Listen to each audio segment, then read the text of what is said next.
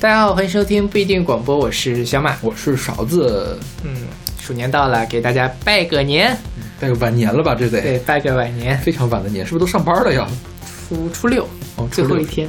对，哎，祝大家开工大吉，嗯，开工大吉吧。然后，今天我们继续给大家放送这个我们的马勺音乐榜，然后我们现在。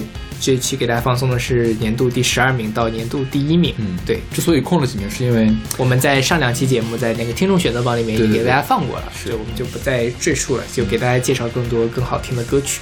然后，如果想查看完整的这样的榜单的话，可以找一下我们的微信公众号或者是我们的网站，都会把那个嗯呃，希望我能够按时的做出来啊。对，会的会的。今年太忙了，对，过年的时候也这么忙吗？嗯，是了。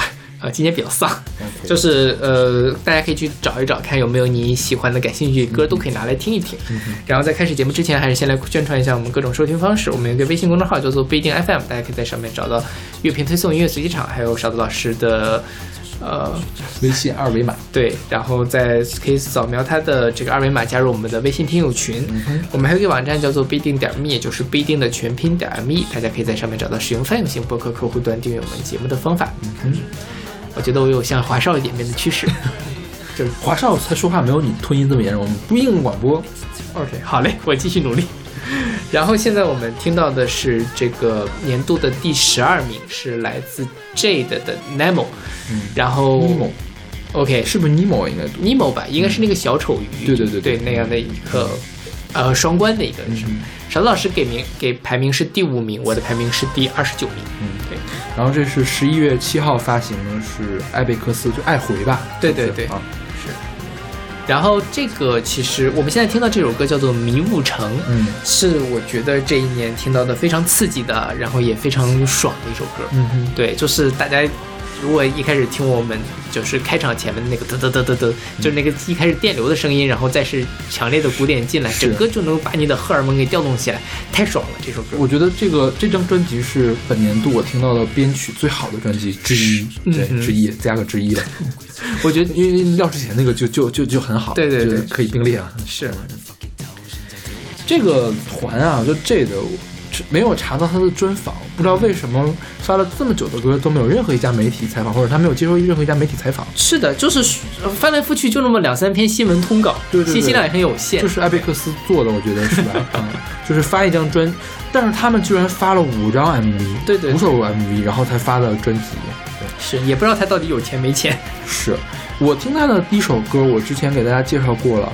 叫潜水艇，嗯哼，我当时以为它是一个流行民谣团，嗯，然后就也是叫什么呢？随随便便的找来了他这张专辑听，就是偶是偶然发现的哦，发了专辑，那就顺便听听专辑吧。嗯，我靠，就是完全不一样的感觉，尤其是听到这个迷雾城的咚咚咚咚咚咚咚咚，然后你像他那个潜水艇，其实还是唱的比较悠长的，对，是那种抒情歌，你能想象吗？这个。这个这个碎碎念的这个主唱可以唱抒情歌，我觉得他这个前面的这个叫音节的密度跟 rap 差不多了。是的，是就是 rap 了，是不是？对对对。虽然他那个节奏并没有 rap 那么那么律动嘛，嗯，但是他的音符很快。是的，是的，对。然后这个呃 Jade 它是一个台北的一个二人团，是一个是吉他，一个是鼓，嗯。然后但他他们在演出的时候还会有别人的那个加入了，对。然后他在这里面其实就是，呃，他的这个吉他兼主唱叫做嘟嘟，他以前也，呃，加过另外的一个乐团，我忘了叫什么了。对，但因为我一开始以为是九二九里面有一个嘟嘟。OK，我觉得如果真的是那个人的话，那也差得太远了。OK，对，但应该不是一个人。然后那个他的这个专辑叫做呃 Nemo 嘛，就刚才我们说的一方面是这个小丑鱼，就是那个是什么电影？海底海海底总动员，对，另外一个就是它其实也是另另外一个，就叫做 Do You Need More？嗯，对，这样的一个就是 Need More 嘛，就是 Need More。对对对，所以就是他会，我觉得他在这张专辑里面会探讨一些，呃，也是当代社会或者说我们如何在这个社会里面自处的一个。是。如果大家看了这个迷雾城的这样的一个 MV，就就就很有印象。一开始一个人，呃。穷光蛋的一样，然后只穿了一条内裤，然后去吃饭，然后吃最便宜的饭，对，掏出来十几个硬币，然后一次一次的他去，呃，穿的更华丽，然后吃的东西更贵，付的钱更多，但是他也被这样的东西所禁锢、所绑架了。嗯，那而且很有趣的就是，他其实在吃饭的时候，旁边一直在放这个呃《Foggy Town》，就是这个迷雾城的一个 MV，有人在那唱。但最后有一个反转，就是说其实是有两个人，也应该是我觉得就是这个团里面两个成员。坐在监视器嗯前面看这个人，然后说哈哈哈，这个人怎么只穿内裤？，OK，就是到底是你在看别人？还是别人在看你？OK，就是因为呃前两年台湾有一个非常好的电影叫做《大佛普拉斯》，它就是用一个汽车的这样的一个监视器去讲的故事嘛。OK，那它这里面其实我觉得也借用了那样的一个概念来去讲我们在社会里面的这样的一个观察与被观察，包括你被各种各样的东西所束缚，或者说你到底要选择一个什么样的生活，这样很复杂的一个东西了。对，这张专辑整个都是一张非常丧的专辑，我觉得所有的歌都是写负面情绪，是吧？是的，是的，因为我之前讲了那个潜水艇，潜水艇讲的是，呃，两个人之间的关系就是像坠入深海，只能在潜水艇里面看对方，然后往前一看，一片黑暗，什么都没有，形容两个人的关系看起来甜蜜，但其实已经没有办法再往前行进了，嗯嗯然后又没有办法分开的那种一个一潭死水的状态，对叫潜水艇。是然后后面还有什么塞，就是什么东西都往里塞啊什么的，那那那种感觉，反正也是要炸就特别炸，然后要丧就特别丧。对，而且就是我觉得特别好玩一个事情，就是它其实就是尤其像这首歌吧，我其其他一些歌有些歌也是这样，就是它表面上看是一个非常正能有激能量烈的、有有能量的歌，但它背后又是这样的丧的，甚至是那种绝望的感觉。嗯这不就是当代社会吗？我们每天活在一个五彩、五光十色、五彩斑斓的社会里面，但是我们仍然找不到自己。我们所有的东西好像都被一些黑压压的，我们也不知道是什么东西的东西给包裹住了。是对，所以我觉得这张专辑你仔细琢磨琢磨，有非常多可以琢磨的空间，也一定能从这里面找到一些共鸣的。是。然后我特别喜欢这个主唱的声音，就是他无论是低沉的碎碎念，还有他的假声，对或者他用真声，是有不同的音色出来的，是是是就是它很丰富的一个状态。整张专辑也是很音乐，这音乐的情况下也是很丰富。而且他那个音，就是他不同的音色都很饱满，就像这个里面的假声，嗯，你会觉得他是有一种歇斯底里的感觉、抓狂的感，他跟他的整个音乐配的特别的好。是，嗯，对。然后这张专辑可能知道的人也特别少，是，但是今年耳帝推荐了这首歌，对对对对。是的，一我还下子我看挺意外的。我看很多那个 评论区都是说从耳帝那儿过来。对对，我，还挺意外。我觉得耳帝这个人就很棒，是是他会给大家推荐一些那个小众但水平很高的。上一期不是说那个台语的歌叫呃《南面儿歌》嘛嗯，二零一九里面就有杨世宏的《坏米仔》，嗯，然后耳帝也推荐了。对，就是大家真的可以去看一下耳帝，耳帝是一个品味很高的乐评人。对。我觉得他推荐的东西，嗯，起码能保证质量。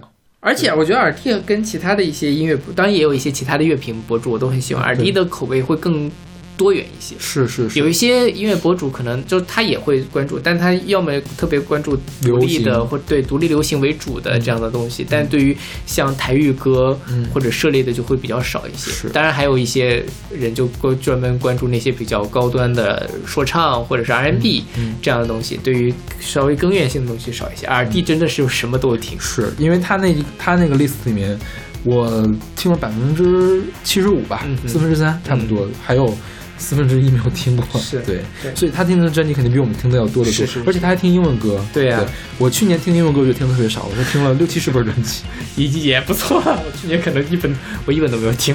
就是。发现我们最后因为要做这个年终榜的专辑，我我每年的所有的听歌的配额都给了华语新专辑了，嗯相当于是。是真的，就听的也蛮辛苦的。我我觉得你听的更辛苦一些啦，因为你后面再补。对对对啊对。因为前面我没有怎么听。我还是很有计划的听，我觉得还行，就是是。一天一两张的样子。对我后面大概一天四五张专辑的样子吧，当然我都是认认真真听的，我每张专辑至少都听了两遍的。嗯嗯，对，这就是也可以看到他们这些真正专职做乐评人，大家可能觉得啊、我就在这里指点江山没什么，真的是不容易。是是是，你有那么大的输输入量，你能认认真真处理每一张专辑里面的信息，你才能够得到是二 D 或者说像 Daryl Me 或者他们那样的那样的位置。是，真的是你让我做，我是做不来。对，除非你全职做这个，也未必做得来。对，我觉得也挺累的我。觉得，我觉得可能，呃，表达没有他们的好。对，当然这也需要训练了，但真的是我觉得他们真挺牛逼的。是是是，对。那好，那我们来听这个我们的年度十二，来自 J 的乐团的《Nemo》这首歌是选，这首歌是《迷雾城》，对对。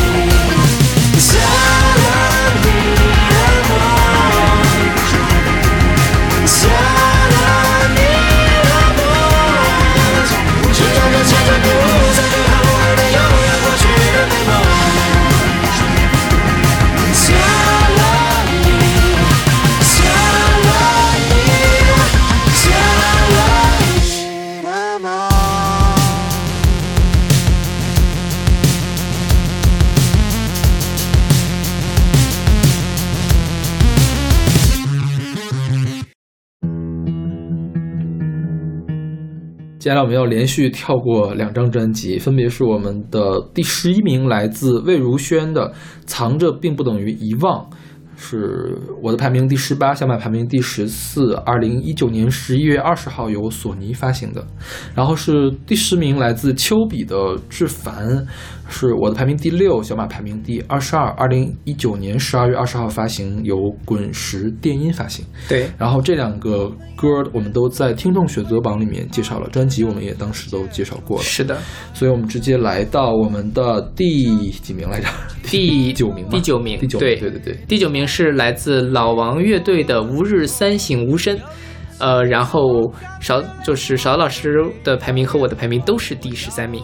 二零一九年十月十八号由接生旗下的坏邻居发明。对，现在我们发行发明可还行。你已经说了好几个发明。OK，好吧。然后现在我们听到的这首歌是他们在铁皮屋上奔跑，铁皮屋顶上奔跑。对。然后这个呃，这个老王乐队呢，其实我觉得大家这两年其实也蛮出圈的。大家如果能听过，就是我还年轻，我还年轻那首歌，就是嗯，在 YouTube 上也点阅率很多。然后你谁翻唱了呀？哪一个选秀翻唱了，给他翻的特别红吧？对对对，是的。然后咱们也选过。对，嗯，呃，你去看《简单生活节》应该也有他们对吧？是对，他们的现场并没有告五人好。就是老王乐队算是怎么说呢？它是一个，我觉得也算是台湾的社会学摇滚系列的。嗯、他们用一些音乐的东西来去反映社会上面的问题。嗯，那上一张其实他的那个是无。这个时有舞而知有学是一张 EP，、嗯、这应该是他们的第一张全长的专辑。对对对对，对他在这里面其实就用了很多很多不同的角度去理解我们所在的社会。嗯、然后它其实是一个概念，是一个人如何度过一整天。嗯、从早晨的时候，他说是一个川流不息的车子，就是他什么迎面而来，然后垂钓，嗯、然后。呃，接下来就是这首他们在铁皮屋顶上奔跑。嗯，它这个铁皮，呃，我先把这个概念说完，然后接下来有一个纯音乐的曲子叫做《日夜无常》，接下来就是晚上的事情，那些失眠的夜与难以忘怀的事，嗯、然后是曾经的女人啊，你在哪里，在哪里？OK，然后安久，最后是再等一下，天就亮了，最后再总结一下整个专辑叫做《规律的生活》。嗯、所以它就是一个从早到晚的这样的一个概念。嗯、然后其实本质上讲就是讲说我们如何作为一个小人物如何。审视我们自己的生活，嗯、所以他这里面这张专辑叫做《吾日三省吾身》嘛，就是我不一定，就是我每天要反省我自己三次，是《论语》里面的，我不一定要只反省自己，我要反省别人，嗯、反省我们所在的整个的这样的一个环境到底是怎么样子。嗯、然后他这张专辑里面的这首歌，就是他们在铁皮屋顶上奔跑，讲的是他们发现他们出租屋旁边的一个邻居竟然是通缉犯的这样一个故事，太搞笑了，简直是。但就是其实也很什么，就是你自己想，就可能就是说，嗯、呃，如果我们只听了这样的故事，就觉得哦，我旁边的每个人背后都有一个非常大的冰山，他有很多他自己埋藏的辛酸苦辣的故事。嗯、就我最近跟很多朋友聊天，也能感受到，其实大家都有自己的不容易。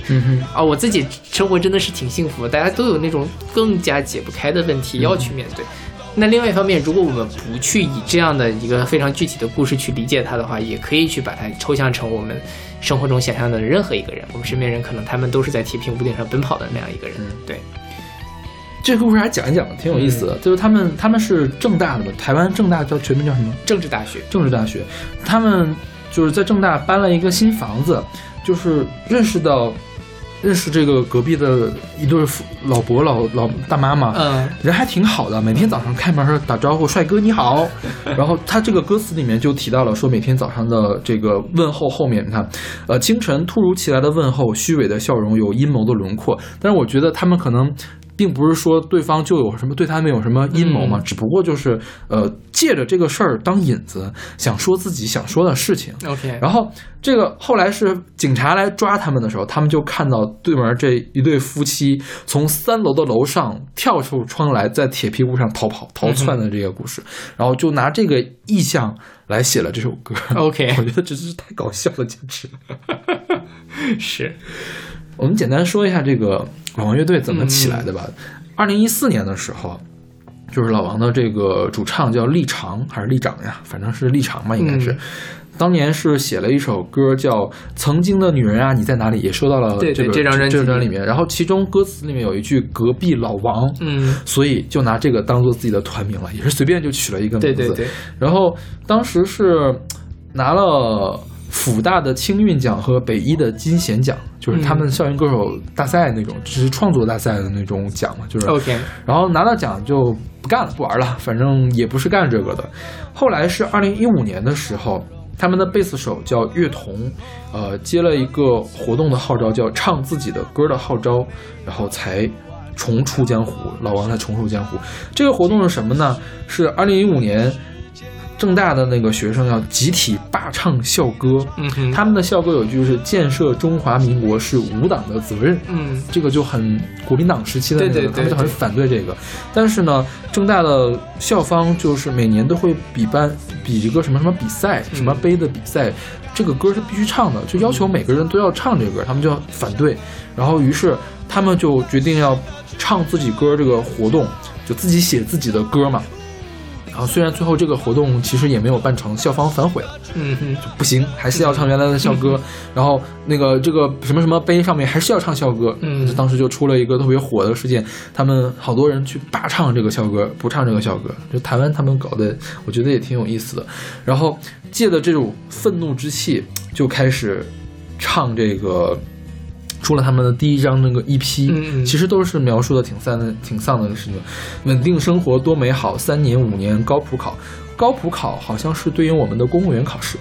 对，是吧？的，对，然后就是大家都其实跟跟大陆我们的家长的想法是一样的，你要稳定，对，你要稳定，你要有一个铁饭碗，稳定生活多美好嘛。所以你花三年五年的时间在大学里面，最后就是为了那个高普考，对这个是值得的吗？他们有这样一个这样一诘个对反问，然后后来这个他们其实也发现这个事儿其实是没有解的，嗯。唱着这个三年五年多美好三呃，就是说稳定生生多美活多美好。三年五年高补考的这个老王乐队，他们的这个贝斯手乐童后来决定报考高复考，去当了公务员。是，对，然后二零一七年的时候，他们受到这个金选奖的邀请，嗯。来写了一首歌，就是特别著名的《我还年轻，嗯我还年轻》。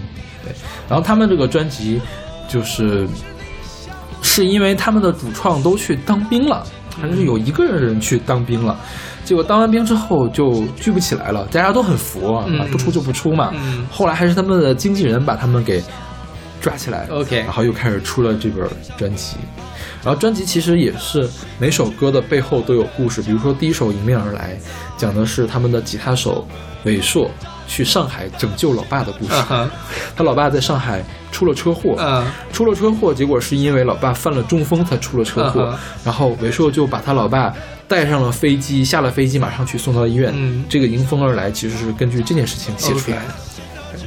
就其实我觉得，呃，所以我觉得这张专辑特别能打动我的地方，嗯就是他对生活的这种审视特别的接地气，他是一种平视的角色，甚至是有一点你觉得它好笑就是你。对对对，这真的是我们每个人，就无论说你像刚才那个什么三年五年高普考，还是像这个事情，嗯都是我们日常的生活。那他在这里面其实就唱出了这个时代的小人物他真正关心的那些问题。是，在这个角度，其实是我觉得，哪怕像，呃，草东或者是什么其他的一些万青，他们可能站的会更高一些吧？对对他们，当然他那个角度可能更高级一些，但嗯这老王这个其实也是必不可少的，他是很能够唱到我们心里面去的。就像你说这刚才说考公务员这件事情，其实我身边好多朋友其实都在探讨要不要去考公务员，嗯就是因为在嗯，现在这个确实这两年可能就业环境没有前几年那么好嘛，大家对未来也都比较焦虑、比较迷茫。那确实有更多的人去什么去考公务员。作为一个，我觉得。比如说像我，呃，混到博士毕业了，我肯定不会去再去选择公务员这个岗位。但说实话，我事后想了想，当初我就说劝他们去啊，追求你的梦想，做你自己想做的事情，是不是也有点站着说话不腰疼？是，对，其实这个东西就像你刚才说的，也不是一个完全有解的问题，但这个话题绝对是值得被讨论的问题，就是人生究竟应该怎么过？我们作为每一个个体，究竟应该在我们的这样的。各种各样的束缚和限制条件下，选择什么样的道路？嗯这个事情，我觉得老王就给我们提供了一个很好的契机，让我们去重新去反思这个事情。对对对对，是。虽然他没有给答案，但是就像他说的“吾日三省吾身”，我们一定要想，想明白了再去做选择。那无论你做的是什么选择，那你可能都会更少后悔。嗯，对。然后再说说从音乐的层面来说，他这个事情，其实他们的音乐也挺棒的。嗯，像这个，呃，他们最有特点的地方是有大提琴。嗯，我觉得大提琴为他们的音乐增色很多，对，就像小号之于万青一样。是的他们也很喜欢万青，嗯好像是这样，好像是台湾的乐团都很喜欢万青。对，然后，但是据说录的时候会非常的难，因为嗯大提琴和吉他比较难录。OK，然后再有就是，他们那个最后有个是有有个规律的生活嘛，规律的生活其实用一个乱乱了的拍子来做的。嗯为什么一开始写歌的时候写成四四拍儿？大家在编曲的时候觉得三拍子比较划算，但是副歌的那个地方又不想加词儿，不想减词儿，又得变成四拍儿，所以就一会儿三一会儿四，嗯就偷出来一拍儿。所以规律的生活用一个乱拍子来唱，就是也挺也很也挺有意思的。对对对啊，吧就是其实表面上是规律，其实你整个背后都是手忙脚乱的一个，对对对对然后他们这个专辑的名字叫《吾日三省吾身》，为什么呢？最开始是因为他们觉得他们自己红得太快了，嗯觉得红得太快不是一个好事儿，就是红得太快会造成很多问题，嗯所以他们必须要吾日三省吾身。这个也是那些失眠的夜与难忘的难以忘怀的事里面讲的东西。，OK，对，也是很谦虚的一个团，是的，是的，就是很会自省的一个团，很清醒的一个对对团对对，是。那好，那我们来听我们的第九名，来自老王乐队的专辑《吾日三省吾身》。这首歌是他们在铁皮屋顶上奔跑。我们永远都不会明白，这样的借口藏有那样的懦弱。清晨突如其来的问候，虚伪的笑容，有阴谋的轮廓。有一次自我感觉良好的美好夜晚，我骄傲的伸展；其次是另一个世界麻痹了自我，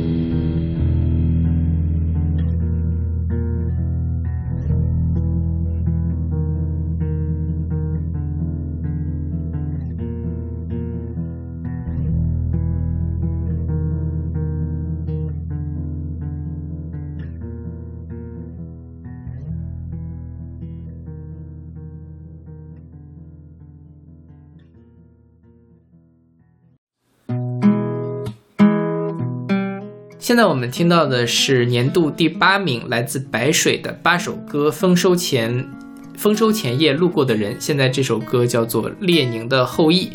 这张专辑我的排名是第五，我的排名是第五名，邵老师排名是第十九名。你都忘了是吗？对，我因为记错了，我有点那个这个顺序写反了。哦，对，呃，这个其实是两张 EP 拼起来的。是他的一张 EP 叫做《渔夫之死》，另外一个叫做《抒情歌三首》。是然后他在发第二张 EP 的时候，就反正最后拿了一个总标题，然后叫做“八首歌，丰收前夜路过的人”这样的一个。其实他一开始想的标题就是八首歌，嗯没有后面那个副标题 OK 就是很简单的一个那什么。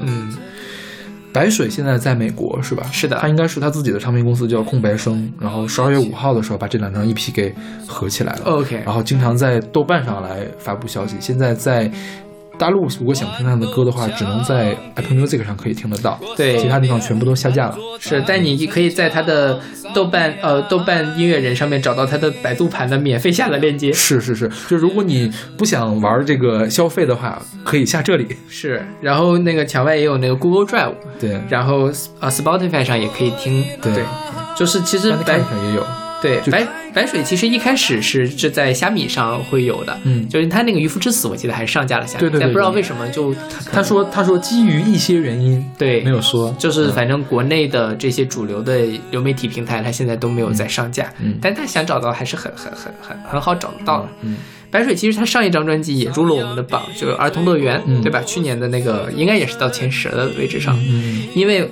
呃，白水我年轻的时候特别喜欢听白水，我年轻时候特别不喜欢听白水，对对对，我记得就当时勺子老师 diss 白水也 diss 的很厉害，是，嗯对，但就是其实我觉得，呃，白水这几年，尤其他去了美国发的这两三张作品，我觉得就是他一方面在坚持他的方言演唱，另外一方面他有了更多的。呃，其他的元素进去了，嗯。让他的这个东西显得更丰富了。因为说实话，白水之前的那些可能专辑，我自己觉得是很好听了，但他可能接受度会差很多。嗯，你可能会觉得不舒服，嗯有些人听着。但现在这些歌，虽然你可能还是听不懂他唱的是什么，嗯。虽然还是觉得他唱腔还是有点奇怪，但是整体的音乐就很立体了。是，对，而且之前是不是有有很多人觉得白水在走窦唯的路？现在看起来，白水跟窦唯根本就是两条路，对对对是完全不同的两条路。是，嗯，白水这个其实窦唯其实就就因为我们上一期也聊到了窦唯，窦唯就是那个仙气飘飘，我我我我我闭嘴不说话，所有的东西可能都在弦外。嗯对，他是一个很很含蓄的、自娱自乐的，你能听懂最好，听不懂拉倒的一个嗯人。但白水其实我走觉得他走的是一种诗意的，嗯就是诗化的一个，你就看他的歌词来说，就是非常非常的晦涩。他的歌词全都是诗。，对他是，比如他这个渔人渔夫的渔夫之死是怎么来的呢？呃，作词是白水和风四，风四是一个诗人。风四说：“白水，咱俩做个计划吧，嗯我写诗，你谱曲。嗯然后结果白水说，最后白水特别的惭愧，说啊，他写了三十多首诗，我只谱了五首曲，嗯我只谱了五首曲，那就就只能这样了。然后白水每次他写他自己的专辑介绍的时候，都是一个特别晦涩难懂的散文，对对对也不知道他要干嘛，是，就但是看着还他他的文笔特别好，我觉得对对对对，写的写的很美的一篇散文，但是。就不知道怎么他就把这篇专辑给搞出来了，是是是。这种感觉，对。嗯所以你就他的这个诗啊什么，就是介于懂和不懂之间。嗯。比如说，就像这这首歌叫做《列宁的后裔》，嗯。其实你看他可能是你就列宁的后裔嘛，你觉得他是不是想讨论政治？但他其实到里面他讲的可能又是说丰收的狂喜，我的爱人，嗯。然后盘坐在城墙的两边，界限的两端，一边是我，一边是你。他可能是在探讨一个比较偏社会或者政治的话题，你也可以把它理解成一个，呃，人生里面的结构或者是怎么样的一个东西，你可以理解的范围非常的广，你怎么想都可以。在哪儿找的这歌词？我找了他微博上有啊，他微博上会微。博上有对我找了半天都没找到。白水是一个非常有趣的人，我觉得他一方面非常的出世，对但另外突然入世，他就很他他并不介意把这样的东西分享给大家。你想有几个音乐人愿意把自己的音无非常高高的一个码率的音乐发到百度盘上任大家下载的对吧？但他他是什么？所以我觉得他但是这个人是非常非常有个性的一个人，对。然后白水他的这个他的那个渔夫之死其实是比较偏向布鲁斯风格的一张专辑，嗯那是五首歌，然后下面就是这个我们现在选的是抒情歌三首里面的第一首，就是这个列宁的后裔，他可能就没有那样的一个嗯风格。我觉得，嗯、大家听的时候可以把这两张 EP 分开来听，它可能概念上会更统一一些。嗯对。但是因为这两张都很好，我们就放在一块儿来介绍了。是，嗯，看他在《渔夫之死》那个论呃小小文章里面写了一个故事，就是说他在对门对门那个旧书店淘到了一个笔记本笔记本上抄了好多好多的呃小故事，六十九个小故事，我估计肯定也不是用中文抄的，他也看完了，嗯。然后说都是那种没头没尾的小故事，他他他他摘录了一个恶魔塔，我看了一篇儿，我也没看懂嗯。这个恶魔塔到底在讲什么。然后他说，就是所有的故事都是这样，没头没尾，结构怪异，内容杂乱，用词简洁，行文短小。我觉得他是想跟跟大家说，我的这张专辑也是这样的风格，嗯我就是想做这样一个东西给大家看一看而已。，OK，对，我知道白水是个很神的人，是吧？对对对对对对。但是我我我依然觉得，可能白水注定是小众，很很多朋友应该是接受不了他这个唱腔的。就即便他比早年的，已经很容易让人接受了。对对，已已经比早年好很多，但还是不太容易被人接受。是对，对。白水一直在用他，他应该是四川人，嗯，对，他在用四川话去唱，但他这也不是成都话，我忘了是他是哪儿人了。自贡吗？还是哪儿？这好像是，嗯还是南充啊，我记不清了。然后我觉得他特别好的一点就是，其实像我们上一期节目里面选了两张台语的专辑，嗯你能 get get 到他就是很抬的一个。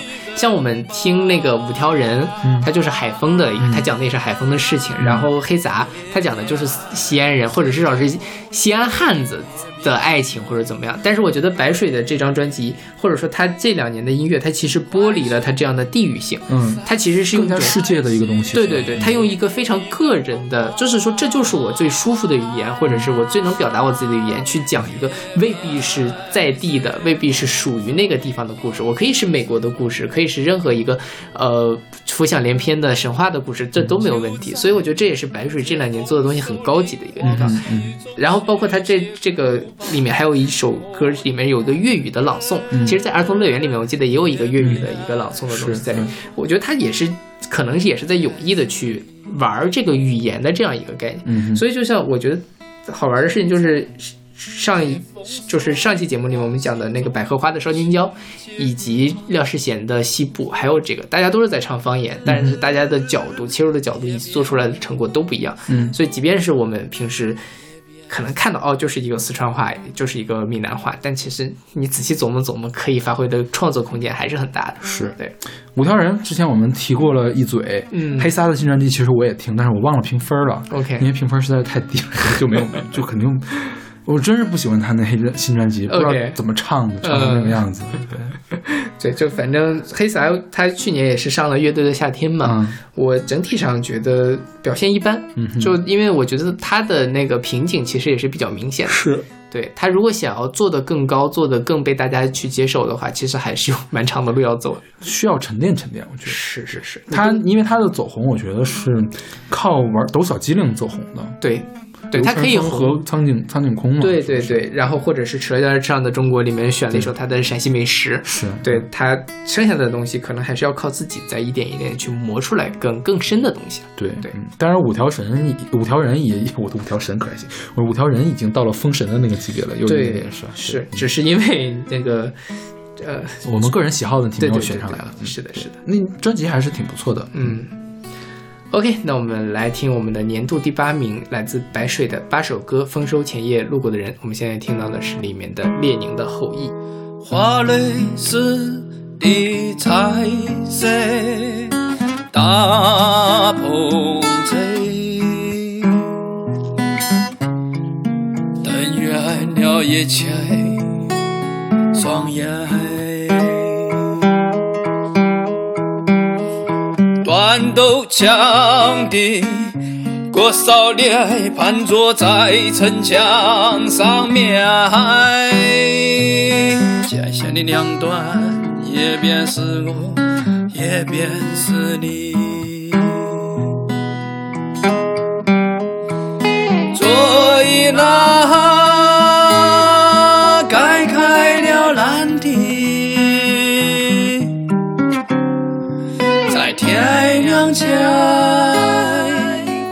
所有人。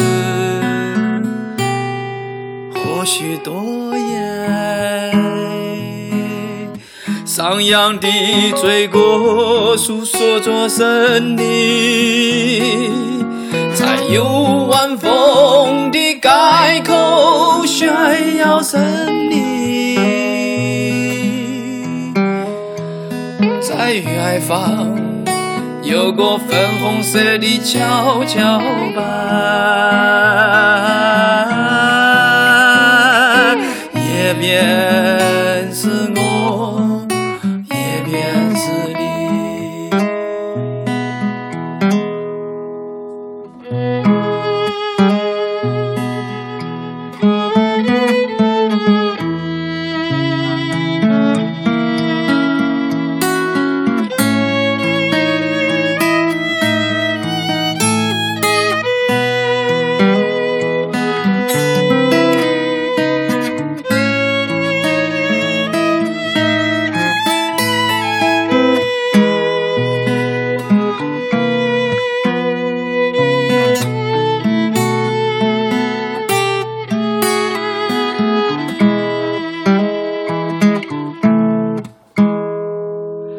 喀什噶山百里外的淡色荒漠，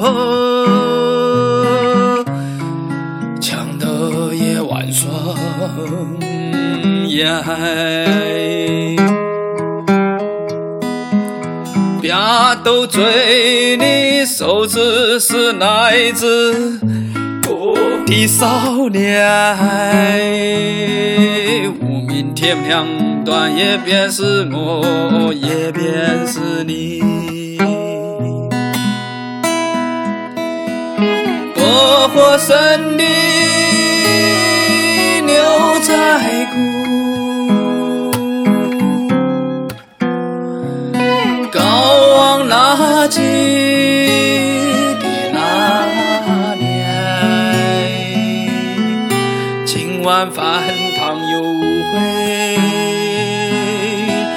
在红旗洒满了的庄稼田。快来快来快来，杀死那个满脸胡须的人。没有鸟声的绚丽滩，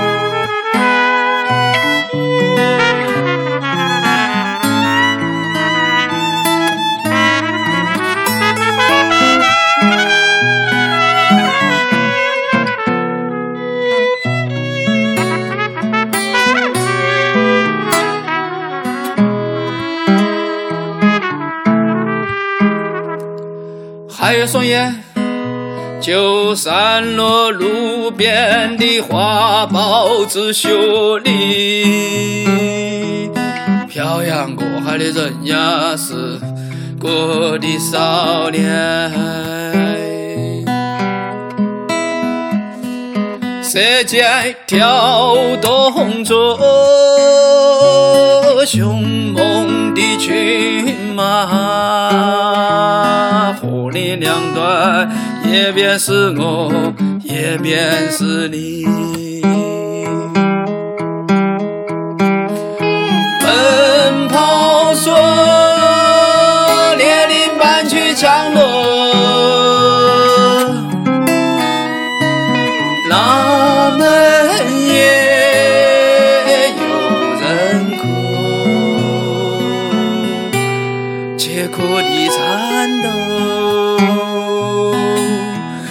自然也有人歌同一首歌，歌声淹没了女人的苦。快去杀死那些结骨的人吧。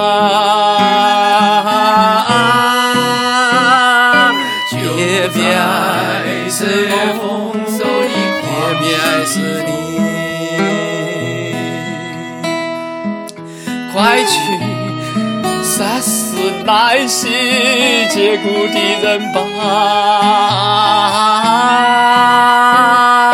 也别爱是丰收的狂喜中，就在这丰收的狂喜中去结果吧，我的爱人。也别爱死我，也别爱死你，就在这丰收的狂喜中去结果吧，我的爱人。也别爱死我，也别爱死你。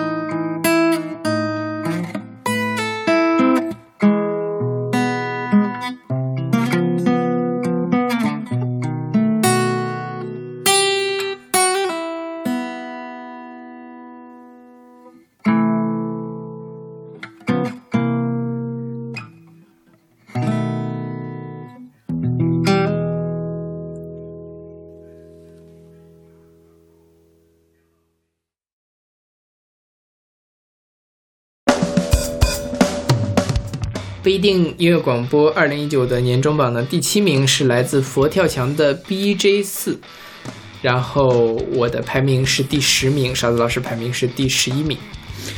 这首歌是关你屁事，对 这是二零一九年十一月十七号由地球娱乐发行的。对，佛跳墙其实这是他的第四张专辑嘛，然后他那个佛跳墙叫 Buddha Jump，、嗯。也就是这个 BJ 嗯。对，所以他就叫 BJ 四，是非常随意的一个名字，看起来。整个专辑都透露着一种随意感，就是。因为它是一个现场录制的专辑。对对，实时录音，实时录对音，对，就是他们就是这个，其实，在耳耳弟在微博上有个非常长篇的介绍，就是说他这个里面怎么怎么怎么样。他大概的一个模式就是说，OK，我们在练团的过程，嗯。就是我们一开始写了一个动机，或者是怎么怎么样，但是很多东西我们都是在录制的过程中把它给即兴出来的。嗯对，那这个东西可能我们事后去听的做的不够完美，嗯但是它展现出来的这样的生命力是一个非常能够打动人的一个过程。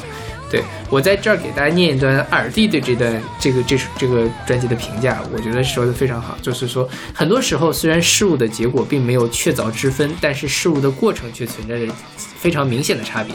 这种即兴与同步录音的方式，首先它是非常紧迫而且紧张的，你必须高度高度的警惕，同时它也是危险的。你并不知道这样的意外和碰撞会将你的作品带到何时何地，也很难把控你的预想和结果会有怎样的偏离，它也是未知的。各自并非有备无患、十拿九稳，而是把自己交给了意外。这其实也恰好切中了人最应该有的一种人生态度，也就是说，要时时刻刻将自己置于紧迫、危险、时不我待与尚无准备的境地之中。在这种境地里，人具有着。呃，和以往完全不同的高度集中的精神浓度，在一次次的绝望与不可能的境地里反扑出意外的结果。从这个角度上来说，哪怕这张专辑的作品，我认为未必超越他的上一张专辑给你看，但是对戴佩妮和佛跳墙却很是钦佩。嗯我觉得其实这个东西就很明确的表达了佛跳墙在这张专辑里面表现出来的态度。我就是要玩儿，嗯我就是要展现出来我的创造力，哪怕他可能做出来的东西不完美，但没关系，这就是我们认为在这样的一个环境下，整体上来说，它是一个我最满意的作品。是。对，他们就你看四年之前就大获成功，突然说不干就不干了，对，然后今年突然间就冒出来了，是。对，嗯，戴佩妮在忙着干嘛？在忙着带郭秋玉，嗯虽然没有带的很好，我觉得。是。是吧？然后我看他们，嗯，我之前一直是把佛跳墙当做戴佩妮的另外一个 ID 来看的，嗯嗯但好像并不是这样。对因为他们团里面的人都很厉害，像吉他手陈君豪，还有贝斯手叫奥迪，是跟着张惠妹在巡演，做了三年半。嗯然后陈君豪还凭借这个《Ugly Beauty》拿到了一个最佳制作人奖，嗯但是不是不是不是金曲奖了，对对对对。然后另外一个吉他手宣明是在编曲，然后跟蔡健雅巡回，键盘是跟陈绮贞巡回，嗯，然后鼓手也是在各种各样的录音，就他们都是很强的这种对业务能力业务能力很强的这种乐手。是的。对，虽然是灵魂人物还是戴佩妮，但是其他人是不可或缺的，所以是戴佩妮和佛跳墙是两个不同的存在。对对对，之前我们曾经这个，呃，我曾经跟一个戴佩妮的粉丝争论过这个事情。我因为我当时觉得，即便佛跳墙是戴佩妮，戴佩妮用了一个不同的 ID 来展现自己，那它也是一个不同的东西。嗯嗯但是那个粉丝他就坚持认为，呃，所谓佛跳墙，所谓戴佩妮都是戴佩妮。嗯嗯，因为戴佩妮在第一张专辑的时候在做这样的事情，嗯那现在只不过是在做这样的事情。OK 但是我现在还是觉得，戴佩妮和佛跳墙是两个不同的个体，对对对不，同的主体吧。是的，是的，这样嗯，然后他们这个关你屁事，我想到另外一首歌是关你屁事啊，彭佳慧和熊仔合唱的。啊，有印象吗？对有印象彭。佳慧那本专辑特别难听，就是但是那首歌特别的好听，就是一个特别呃爵士的一个嗯戏谑的感感觉来唱这个关你屁事啊。然后熊仔还有一段很有趣的 wordplay 的那种就是 rap 在里面。OK 呃跟这个这个戴佩妮佛跳墙的这个关你屁事是完全不同的力量。对对，就是关你屁事啊，就感觉好像还在跟你闹着玩儿，对对对关你屁事，这个就是一个就你滚吧。对对对对对对，就是整个气气场就不一样了。对对对对，整个其实他这张专辑里面都展现出来一个非常强大的气场。是，对对，嗯，然后他这个专辑里面，其实就耳弟在那个评价里面也说了，他有两个可能会有一些缺点，比如说他会说戴佩妮的这样的摇滚曲风就是一个非常大大跨度的突然拔高，然后再什么，嗯再什么，就是。去你仔细听一听，确实是这样。他这个范式反复的出现，客观上可能稍微降低了一些音乐的悦耳度，对。但是整体上，我觉得这有一点过于吹毛求疵了。对对，当然就是你对戴佩妮可以有更高的要求，这也没问题。不不不不不，我觉得这个没准是故意设计出来的，嗯哼就是不想让那么悦耳。，OK，为什么要那么悦耳呢？我是一个，我是一个女我 rocker 是吧？我不是，我就是要做刺激的东西啊 OK 是吧？对对对，就所以我觉得这个见仁见智了。嗯嗯，是，这这这个就是我觉得像你说的非常的刺激，就是你稍微啊瞌睡的时候听这张专辑，一下子就能被它给这个就搞得非常的兴奋。对，就是之前我们不是说过吗？在上一期结尾的时候嗯说过了，再过十年会有哪哪哪张专辑可以听？我觉得这首歌是可以听十年的，啊，是吧？是这首歌是可以听十年的。对对对，然后这首歌还有一个特别有意思的地方，中间有小孩的声音。嗯，为什么呢？是因为实时录音的时候，这六个人组成了六个家庭，家人会来探班。OK 就会有小朋友过来、啊来摸他们的乐器，然后会录进去一些东西，他们也都放到他们自己的专辑里面去，就挺有趣的。对呀对呀对呀，他那个临场感其实非常的是是的。然后据说他们做完这张之后，又要各干各的，以后天时地利人和的时候再做。哎，我觉得这个态度其实蛮好的。你天天绑在一起，其实尤其我觉得像这样，其实戴佩妮也会有自己的个人的对，创作嘛。那你天天绑在一起，其实对大家来说都是束缚。是出去之后积累几年，也许我们觉得能玩起来，再玩起。对对对对。对 OK，那我们来听这首来自佛跳墙的《关你屁事》，选自我们的年度第七的专辑《BJ 四》。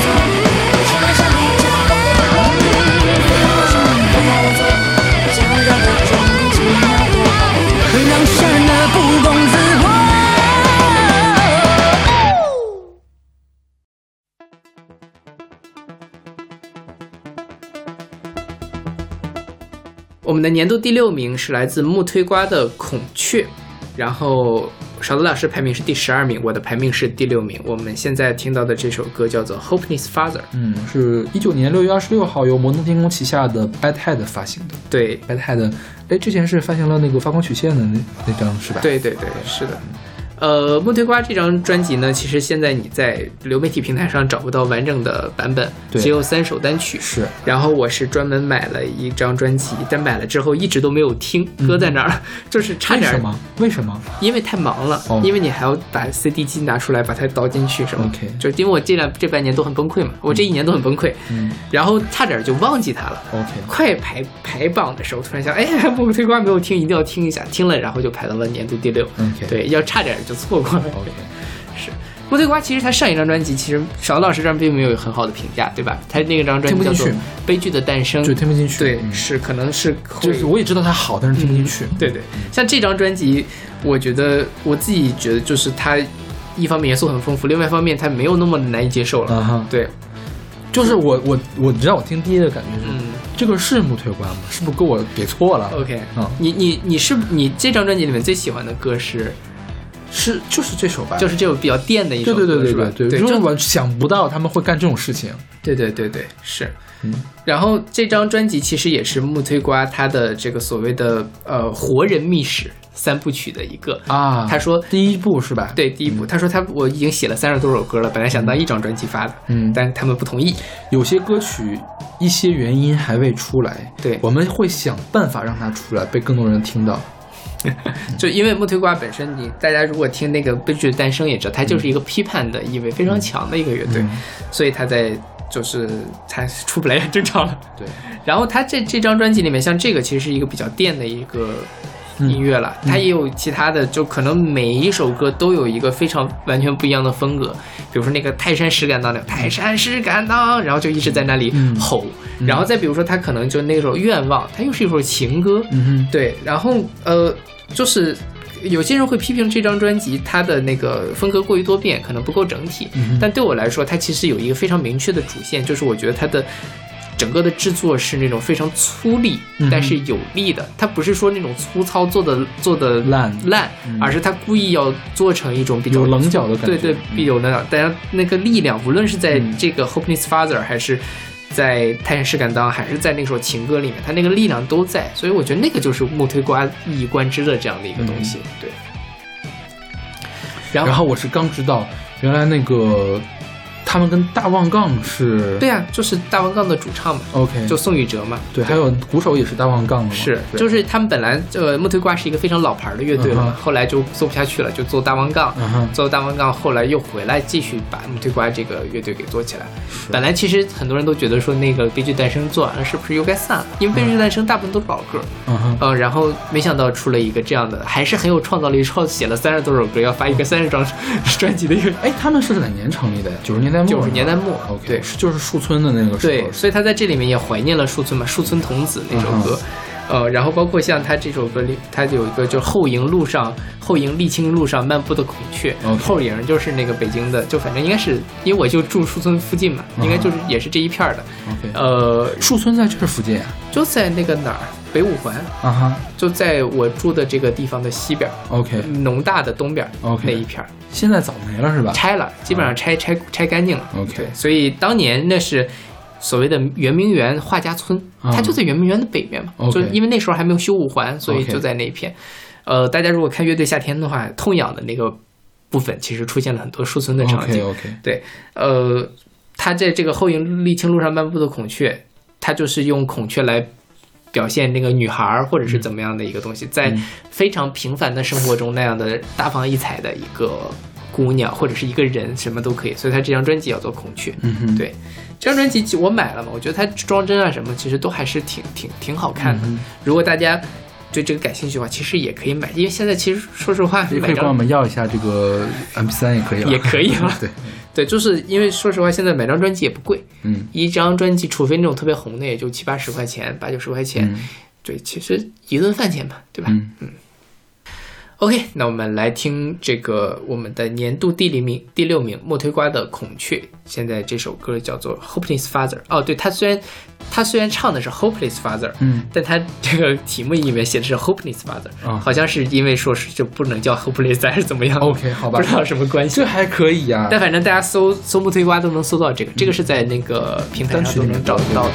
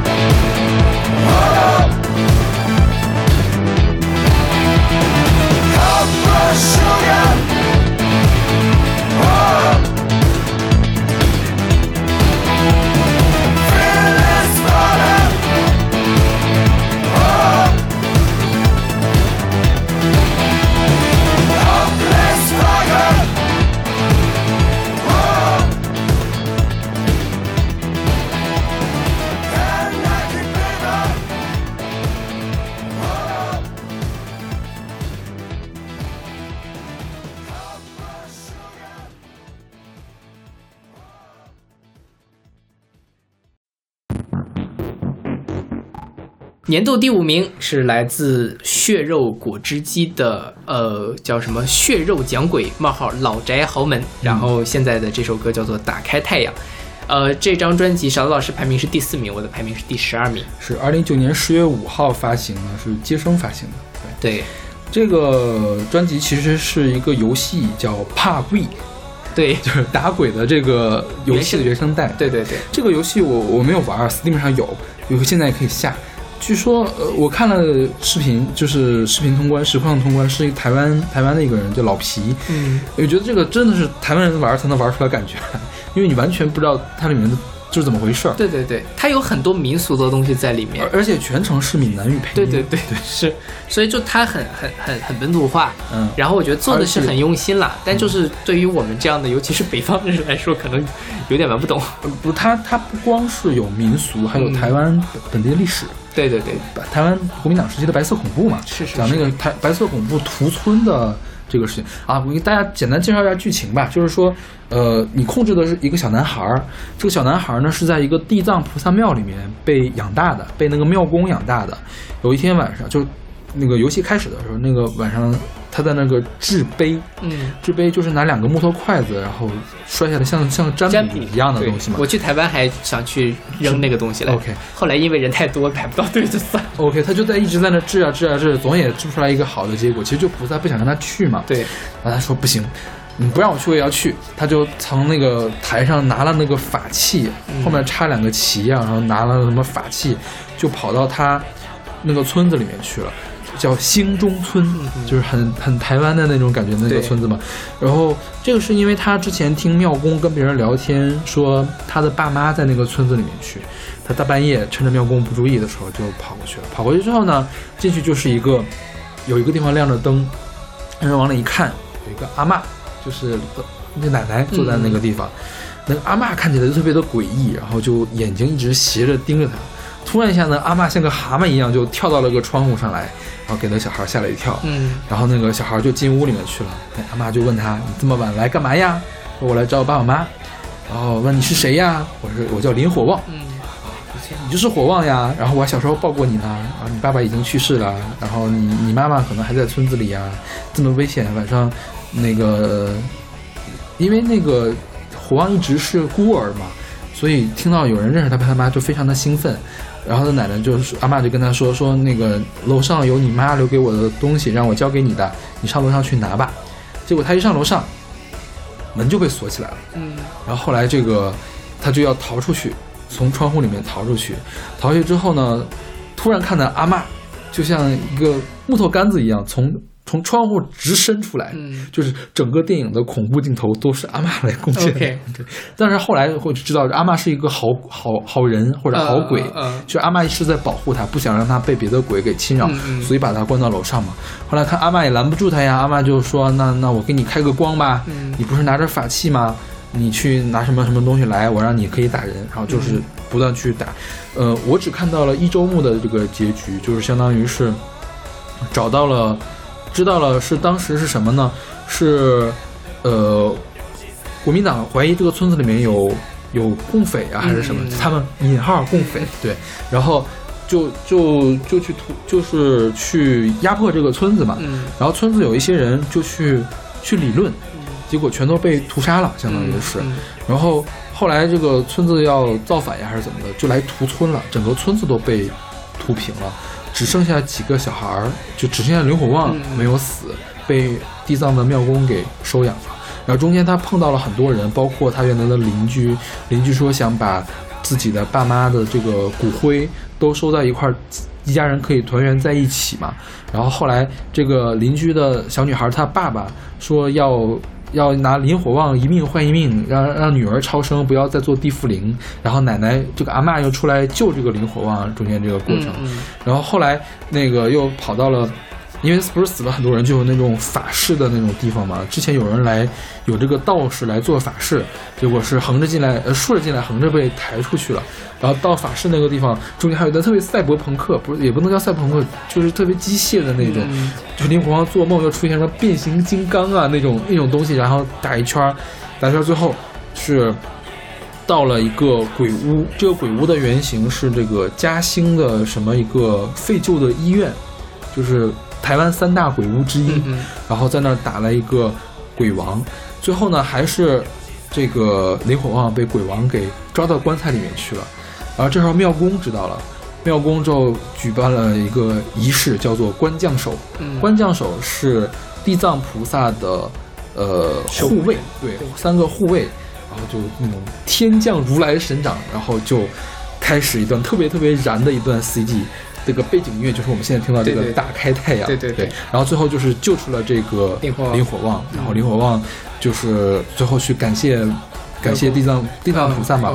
然后有一天晚上睡觉，阿嬷来找他，呃，因为他跟那个地藏菩萨许愿说，能不能让这个村子里面的人都成，就是都不要再束缚在这个超生对超生嘛。然后后来阿嬷就说，因为他阿嬷一直在等他的老头子，说是。听菩萨说了，是你求了菩萨，然后我找到我的老婆子了，我要走了，然后送给他一个护身符，然后他醒来之后发现手里真的握了一个护身符，这个一周目就结束了。二周目我没有看，二周目应该会更详细的讲他母亲、他父亲跟他之间的这个故事，他的父亲是怎么死的，他的母亲为了保护他做了什么事情，应该会有那样的事情，但是我没有继续的看。所以是一个嗯，怎么说呢？故事做的挺好的，嗯但是这个游戏啊，据说手感很差，经常出 bug，你就经常被卡在一个什么地方了。然后其实玩法也并不是特别有意思。然后联机模式现在好像现在还没有上线，据说是可以做那种对打的联机模式，嗯现在也没有上线。然后所有的配音都非常的棒豆，就是、就是对，就是为什么呢？因为这个游戏是三个人做的，嗯实在是没有经费，就是做到这个地步已经很不错了。所有的配音，包括这个林火旺小朋友，还有阿曼，还有他们中间碰到的那些鬼的声音啊，都是请其中一个主创的邻居家一家人配的。因为会讲台语的人并不是很多嘛嗯嗯对对对他们一家小朋友和老奶奶都都配，就你完全你能听出来，小朋友真的是不会读，所以那个林火旺所有的台词都很出戏。嗯就是我看那个 UP 就 YouTuber 在在直播的时候，在实况的时候，一直在吐槽啊，这句话应该这么说的吗？小朋友你怎么能这么说话呢？你这个明显是你那个时候有拜拜这种说法吗？啊？Goodbye 这种说法吗？然后怎么的一直在吐槽，然后这个说这个阿嬷一开始，哎呀，你看阿嬷一开始配的多好呀，到后来明显是阿嬷累了嘛，阿嬷不想读了啦，就是，然后就就是你看台湾本土的人去做这个游戏的实况就特别的有有有意思。对对对，这个游戏本身它的立意很好，它的做的其实也想蛮好的做，虽然最后游戏的成品没有嗯。特别的令人满意吧，但是我觉得它的原声带是我有史以来听到的最好的华语游戏原声带，就它不是一般的那种。呃，我搞几个配乐，对就出了一本带了。比如说我们说的那个不能提名字的那个游戏，用了很多的那个环境音嘛，它不是音乐，对对对，它这个有原声带可以类似国外那种大电影，叫叫 songs inspired by the game，、就是由游戏衍生出来的这个音乐。音乐嗯，其实呢，游戏出了两本原声带，一本是这个血肉果汁机的血血肉讲鬼老老宅豪门宅豪门，还有一本就叫打鬼原声带二，对里面呢是这个三生现役和百合花一块儿合作的，百合花的井中冷就是原游戏里面出现的第一首完整的歌曲。对对对对，这个游戏一般是什么地方出现呢？一般是在呃这个鬼鬼家鬼村子里面有好多好多旧的收音机，你打开收音机就会放这个原声，嗯所以台湾的。有个玩家都说这什么怕贵呀？这这这是打歌呀，不是打鬼，这是打歌。因为虽然说这个游戏手感这么差，是不是所有的经费都放到音乐上？真的，这里面的所有的音乐，我觉得都特别特别的棒。对，嗯然后我们就简单的介绍一下这个血肉血肉果汁机。血肉果汁机是一个 deathcore 或者是 hardcore 的团，就是核唱硬核的或者死核的这种团，非常非常的重型的一个团。嗯他们的特点是他们的主唱总是戴着一张猪面具，嗯这个猪面具据说是台湾祭祀的时候经常用的。然后他每每次出新的专辑的这个猪面具还会变，不是同一张猪面具，好像他几乎没有把自己的真脸给别人看过。嗯，然后他的专辑我去找来了他们之前的那些专辑，其实也是在跟台湾的民俗紧密结合的。就是你感觉好像是进了什么庙里面，嗯进了一个大型宗教现场的感觉。对对对对，但是会比现在听到的要难以接受的多，因为他会用很多很多那个死嗓，就是嘶吼的那个嗓音，因为盒经常会用那样的嗓子。嗯嗯说实话，如果让我直接去听那个，我是没法听的。然后，嗯，这个专辑里面就变了很多，就是风格跟他们不一样，但是内核跟他们是一样是的因为他们也是经常怪力乱神的这种东西嘛。然后他们参加那个专访的时候还说，就是。这个演唱会的时候，有的时候会出现灵异事件，你知道吗？就是不知道为什么这个麦克风里面，就是音箱里面就出现了奇怪的声音，嗯然后主唱说，可能是另外一个世界的朋友们也在听吧。就我们的音乐实在是太吸引台湾人很吸引人搞这种东西了对吸引人也吸引鬼了，还有另外一个世界的人也来听。对，然后我去听了他们那个参加一个也是电台节目的这样一个专访，然后他们讲了讲这些事情，还挺有趣的。对，他们那个他们第一张专场叫做《血肉宫冒号建功盖庙演唱会》，就是你可以感受到他们的这个是是什么的，是非常的奇怪。包括你就说它叫血肉果汁机，它这个东西就非常的迷。嗯一方面它很血腥，但另一方面又就果汁，就有点萌。包括他的整个的那个呃专辑，每张专辑的封面都非常的嗯嗯 有趣，大家可以找来看。就这个专辑的封面，当时也是吓了我一跳，反正对对对，你你因为其实它特别像国内的这种就是大陆的死亡金属的那种嗯对对对但其实你它它本来就是它是死亡盒，对它也不是金属。是对金属的话，更强调这个吉他的这个嗯部分部部分；盒的话，更强调人声的这个部分。对，但它其实你至少这张专辑听下来还是可以。我觉得这张专辑一点儿接受的难度都没有，大家是真的是可以去完整的去听。它这张专辑是这样，这张专辑，呃，当时，嗯，打鬼的主创找到他们了，说想嗯请他们做一张这个原声带，然后他们前五首歌是原创的，嗯。重新写的，后五首歌是混音。其实你去搜《打开太阳》，有能搜到播放数最多的当然是这个了。呃，因为是最后 CG 它特别燃那一段，我觉得那个游戏的精髓就在那个 CG，对。最高光的地方就是那段 CG，然后你也可以搜到他原来那个死核版本的那个打开太阳，是啊、调是一样的，但是真的是有点接受不了。对，然后他前面那个五首原创也特别有意思，嗯，他们是以他描述讲的是一个完整的故事，讲的是这个鬼村在成为鬼村前后。嗯他们想象中会发生的故事 OK 其实跟游戏是没有关系的，没有出现林火旺，也没有出现林家人，他们就通过这个想象来做这个故事。他问主唱说：“我们做这样可以吗？”主唱说：“可以，你随便想怎么做就怎么做。”然后他们就做了前五首歌。它中间有一首歌叫什么来着？就是哦，关门。嗯，他也用了很多的这个环境音，然后请了一个女生，也是就调特别怪，听着还是挺吓人的，嗯就有点像鬼村的那种感觉。对虽然跟游戏并没有特别大的关系了。对。对然后他现在这里面的，其实我更喜欢他们混音的这几首，一个是这个打开太阳，然后还有后面就关闭太阳。嗯关闭太阳的话，他们有一段嘶吼，就是台湾里面台语里面骂人有个歹士，嗯嗯他那个嘶吼就一直在唱歹士，嗯嗯我不知道那个剧台语怎么发音吗？哎，歹是不是就是拍谁呀？就对不起的意思？是是是，好像是不是骂人？不是骂人？拍谢是拍谢是那个对不起，歹是不是吧 OK，啊那，拍谢是对不起好吧。嗯，对，嗯，好像是骂人吧，歹是，我觉得有可能嗯，对。然后不知道，可能说错了，大家可以给我指正，我实在是不懂台语。然后，然后后面还有一个叫上山，嗯上山的英文叫 funeral，它的原版呢是有 MV 的，是有唱的，嗯。它在这里面改成了纯的这个器乐曲，，OK，就是有非常精彩的唢呐表演。嗯，我觉得我现在改主意了，我要死的时候一定要在我的葬礼上放那首歌。好东北啊！啊！什么？哦，我说就突然好东北，唢呐。因为其实是南管南北管嘛，我对对对是是是。所以这又是回到了那个什那么，到底南北管的什么跟北方的唢呐到底有什么区别吗？就是有区别，但是我觉得还这个是通着的。对区别是小的，但是对大意是通的，是是是都是汉文化下来的，对我觉得可能对对对对，是的，嗯。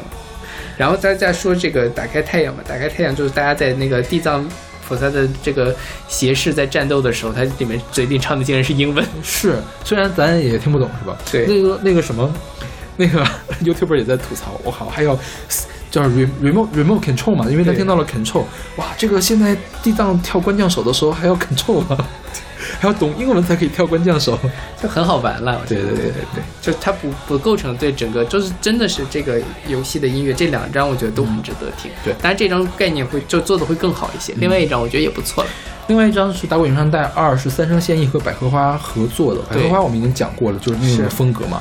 三生现役的话是把这个做风土采样嗯。和这个电音嗯。搞到一块儿。嗯，他的第一首歌忘了叫什么名字了，荒就是烟鼓吹。哎，欢迎鼓吹就是把这个一开始这个也是南北管这个嗯。噔噔噔噔在那儿吹，跟这个梅花三弄给嗯。搞到一块儿去了，然后中间还那什么，我当时我当时听到了之后，我觉得小马一定会喜欢这个歌。嗯，是的，果不其然，小马特别喜欢歌，而且小马那个打鬼神探二排名比我要高很多，对我觉得好像是？是是是，都可以来听一下，觉得就是可以，因为它大的可能风格上不太一样，但是就是你那个味道其实是有一点共通之处。是，我一度在想把这个专辑往前排，嗯但是我依然觉得好像还是，呃，也是题材过于窄了一点。对另外它其实并不够完整。比如说《关闭太阳》，它那个 remix 吧，我觉得他混音没混好，嗯那歌明显没完。，OK，对对，它两分多钟嘛，我觉得它要做成四分钟，做的更完整一点的话，嗯我觉得这个会让我的感官更好，可能会更往前提一点。最后我权衡再三，还是把它排在了这个位置。嗯我一度在想，因为我这本这个《打开太阳》可能是我今年听的最多的歌之一，嗯嗯我在想要不要把它排到更高的位置，嗯后来还是放弃了。已经很高了，第四名了。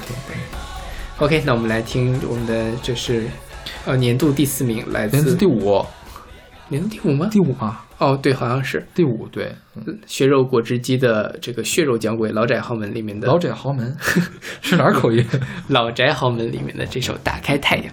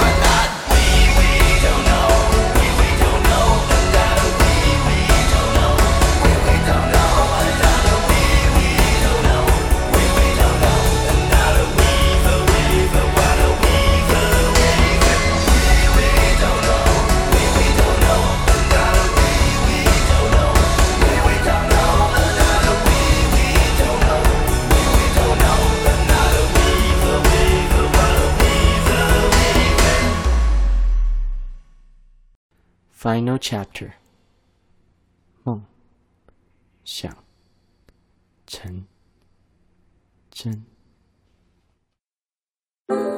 我们的年度第四名是来自熊仔豹子胆的《梦想成真》，然后我们现在听到的是它里面的四首歌，就是《梦想成真》四首拼在一起。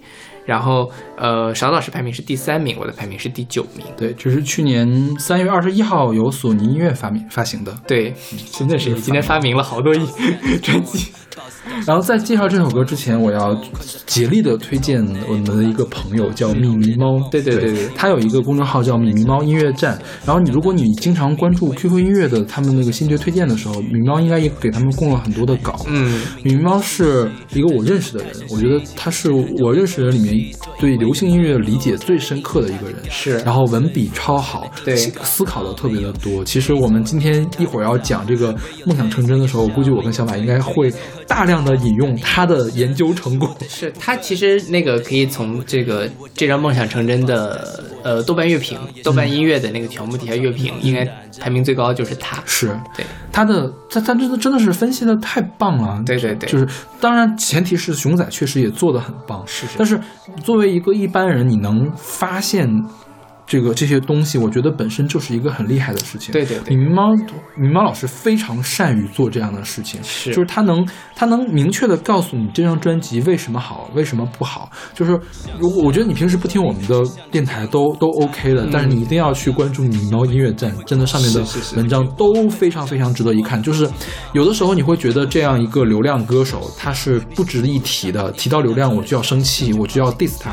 但是米苗老师可以去帮你分析这个流量歌手他有哪哪些好的地方，他没准做的真的是好的音乐呢。对对对虽然是都是钱堆的，但是他真的就是推动了华语音乐的发展，是或者华语音乐下一个十年会往哪儿发展，或者是明年的潮流会往哪儿发展，米猫老师都会为你分析。比如每年金曲奖啊、格莱美奖的时候颁奖的时候，他都会分析这些事情。所以大家千万千万要去关注米米猫音乐站。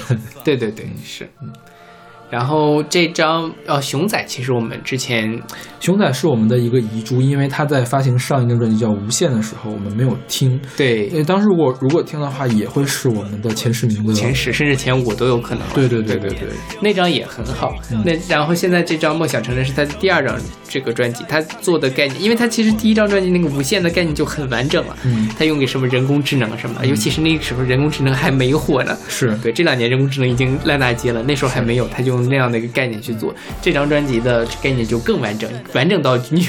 就是他已经侵入到现实了。对对对，他在刚刚开始往来推这张专辑的时候，他就建立了一个虚拟角色，叫 BOZ，就是豹子胆。对，就是他会以 BOZ 的身份来活动，因为中间有一段有一就这个这个整个的专辑《梦想成真》是讲述了一个完整的故事，从从这个一个不得志的地下饶舌歌手，对。然后一步一步梦想成真，走上主流舞台，然后跌下来。摔下来的故事。然后对它里面有很多的什么，就比如说，他说中间有一段应该是他自己觉得哦特别的糟糕，不想什么，我就安排一场假死。对。然后他一开始他，当然他那个女前女友之前也出现过，嗯。哦，前女友之前就是因为成名了分手了嘛，嗯。然后他假死，结果前女友真的就因为以为他真死了，然后就自杀了，这样。对，对，然后他在实际的过程中，真的就把 BOZ 这个账号的豹子胆给搞死了。嗯哼，然后竟然真的就有歌迷在评评论上面回复说啊，BOZ 死了，好可惜。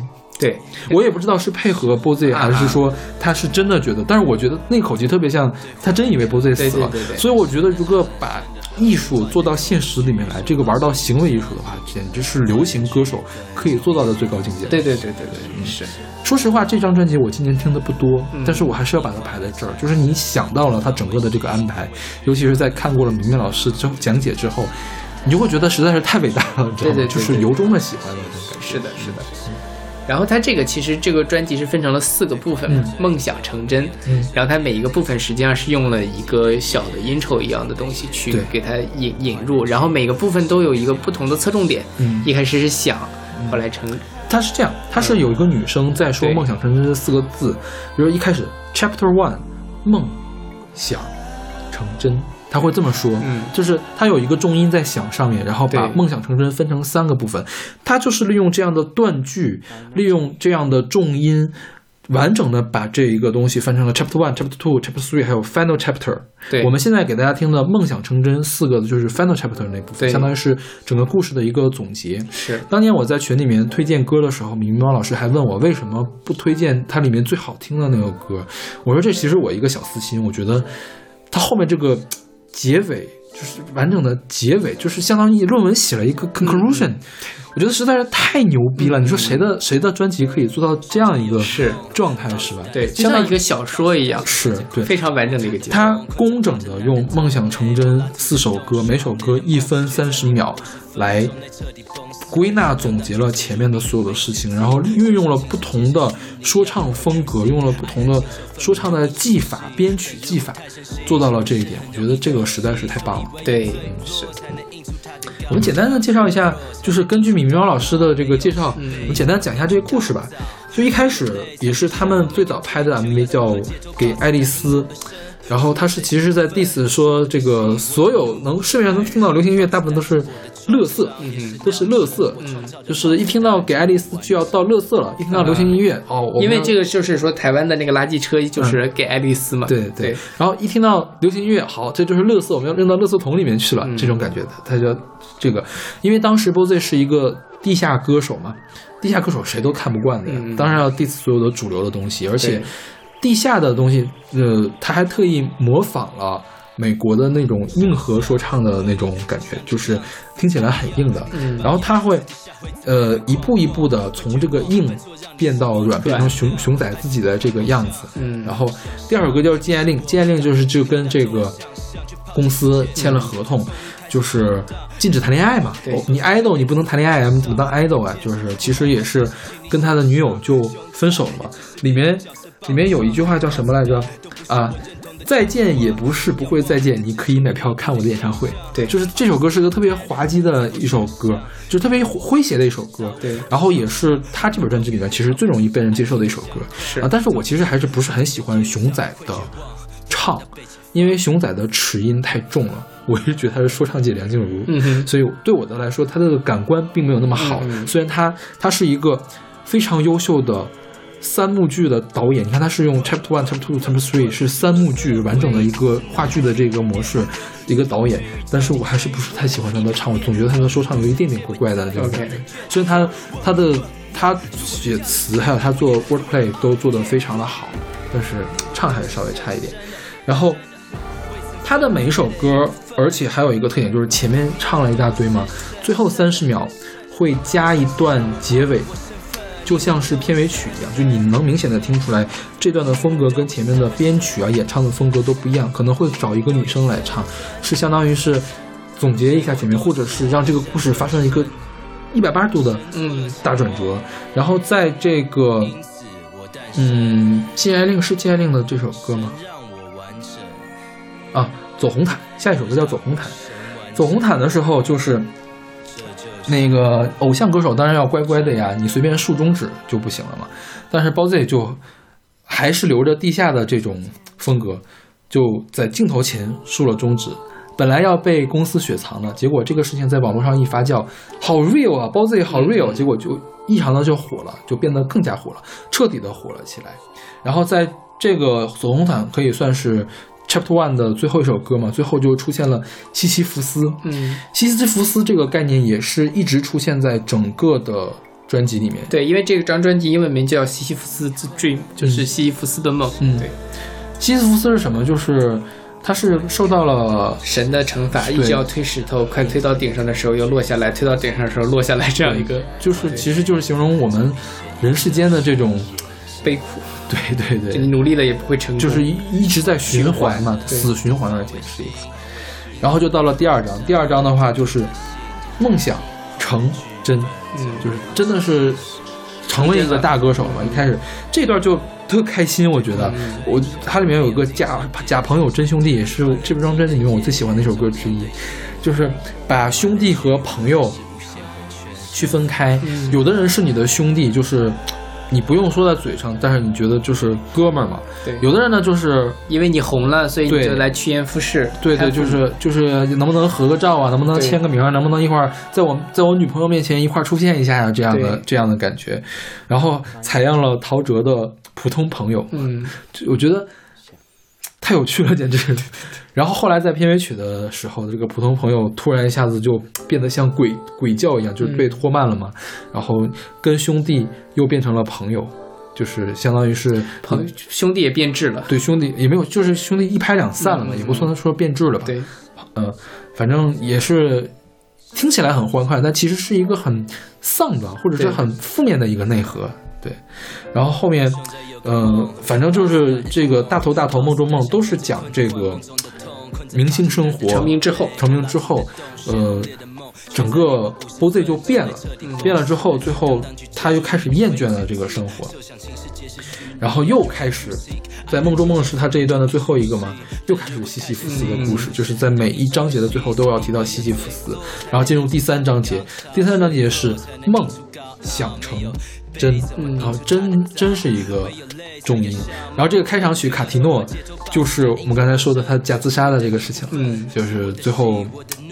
呃，用一个非常滑稽的新闻报道给说出来了。对对，然后后面的失真，就还有梦中梦中梦中梦中的话，相当于就是这个 BOZ 突然反应过来了，嗯。就是一切都是虚冲大梦，然后成名了，最后其实最后也假死了，女朋友也真死了，对，这样的就是可能就真正是西西弗斯，一切又回到了原点。嗯，对，然后就是 Final Chapter 梦想成真，就是我们现在听到的这个部分。对对对对，然后它分别解，就是用一分半的话来描述的是阐述的是不同的关系吧，嗯就是比如说熊仔和豹子仔到底是什么关系？嗯熊仔还有还有这个偶像和粉丝是什么样的关系？就熊仔是说，呃，无论是熊仔还是豹子仔，其实呢，它都是一个艺术形象，嗯，你作为一个粉丝，你看到的这个形象呢，只是你想要的形象，或者是唱片公司想让你看到的形象。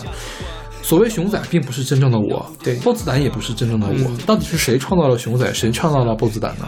是神吗？是神打了，是神做了一个梦，所以创造了这样的东西吗？他就做这样的一个思辨。思辨。然后同时呢，也跟上一张专辑联系起来，嗯，就是那个无限，那个叫什么无限梦想公司吧，还是什么来着？对对对，反正是做人工智能的那个，做 AR 的那个嗯公司。其实两张专辑是连到一块的对，然后我当时听到的最触动我的地方是什么？你看，所有的梦想成真，前面都有一个女生在唱梦想，梦想，梦想，梦想，是吧？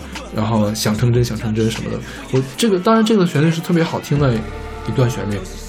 然后在最后的时候，呃，女生旁白说了一句：“你想起来了吗？”然后，如果你循环播放这张专辑的话，专辑的第一句就是“还是要再睡一下”。突然起了鸡皮疙瘩的感觉。对啊，所以这个其实就是，是不是熊仔在这个做梦做梦，或者是叫上一个 AI 的那个公司在玩那个，在作用他们那个产品。对对对，就是我们到底是不是这个缸中之脑？我们活的怎么？这想想的就很复杂。是对，就我那天突然听这张专辑，想到啊，为什么它叫豹子胆？雄心豹子胆嘛就是熊仔心里面的这个豹子胆。对，嗯这样一个，这它真的是有文化，真可怕。是熊仔这作为一个什么台台大电机系的高材生，嗯他作为做了这样一个。到处都是小小心思，是你不断能发现惊喜的一个专辑。你听着，你听一遍是嗨的，第二遍、第三遍、第十遍，你依然能找出那个嗨点点。对嗯所以这是这张专辑之所以为什么能排到这么高的原因的原因。嗯对然后再次提醒大家，一定要去看《米米猫音乐站》，啊，对对，大家可以去看一下那个米米猫老师对他写的他写的非常的好。对，我们只是把其中他最就是我们都最喜欢的地方摘出来。对对对对，那个信息量很大，图文并茂的，非常非常值得看。OK，那我们来听这个年度第四名，来自熊仔的《梦想成真》里面的四四首歌连在一起，《梦想成真》。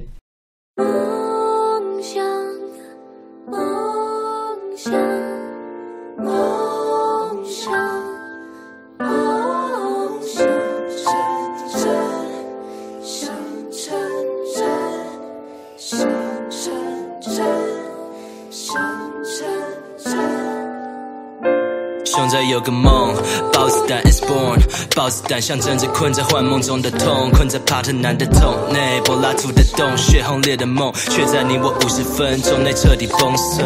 当当局者入迷的 way too deep，受想情世界是虚拟，要如何 true seek？爱恨情仇分明如一出戏，但如果太深心，岂不是很容易出戏？所以唯有坠落才能映出它的高潮，脆弱才能映出高傲，没有悲怎么映出他的造？唯有泪才有笑，没有罪就要从何解脱？豹子胆因我而生，是我的一部分，是我的喜，我的怒，我的爱与恨。豹子胆是我的创伤，也是疗程。我创造的豹子胆让我完整。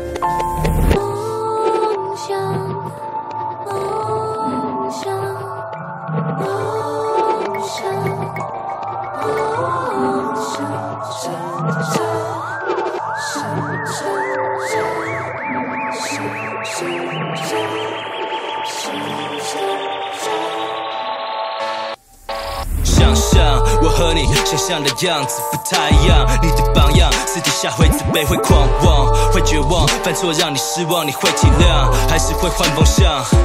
想象你是我，大可迎合大众的想象，却抛弃一切，而选择从零开始闯荡，忍受诋毁，忍受仇恨，言辞在网上，你会坚持或摆个现实，请你想象，熊仔也只是另一个角色包装，与豹子胆都不是我认同的价值观，你仰望的只是你脑补的想象。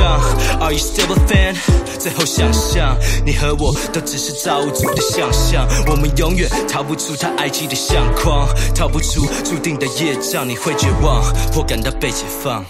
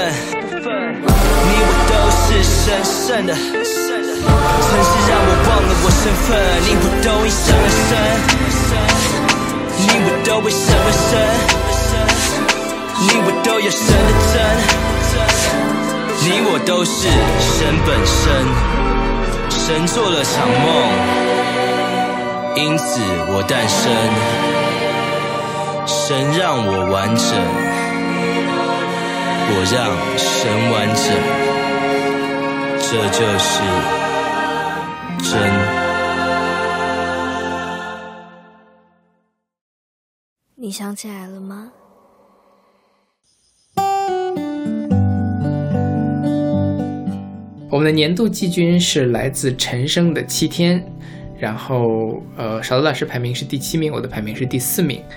嗯，现在我们听到的是他的这个专辑同名曲，就是《七天》。陈升基本上从就是前几年都是一年两张片的速度嘛，然后去年是这个《华人公寓》跟《吴歌之歌》，然后前一年是《归乡》和《南机场人》。其实基本上每年差不多都有一张专辑，至少一张专辑能进前二十。嗯，然后今年这个差不就是，前年应该是两张都进了前二十对，应该是嗯对对对，因为就是那两张。有一张我特别喜欢，有一张你特别喜欢，嗯最后就是两张。因为其实陈升一出手，基本上质量都是有保证的。是对，呃，我其实这个事情我们也讨论过很多次了。以前年轻的时候，邵老师就特别喜欢请陈升，一个就是给我推荐我听不懂，嗯我现在真的是越来越能听得懂陈升他的歌到底好在哪里了。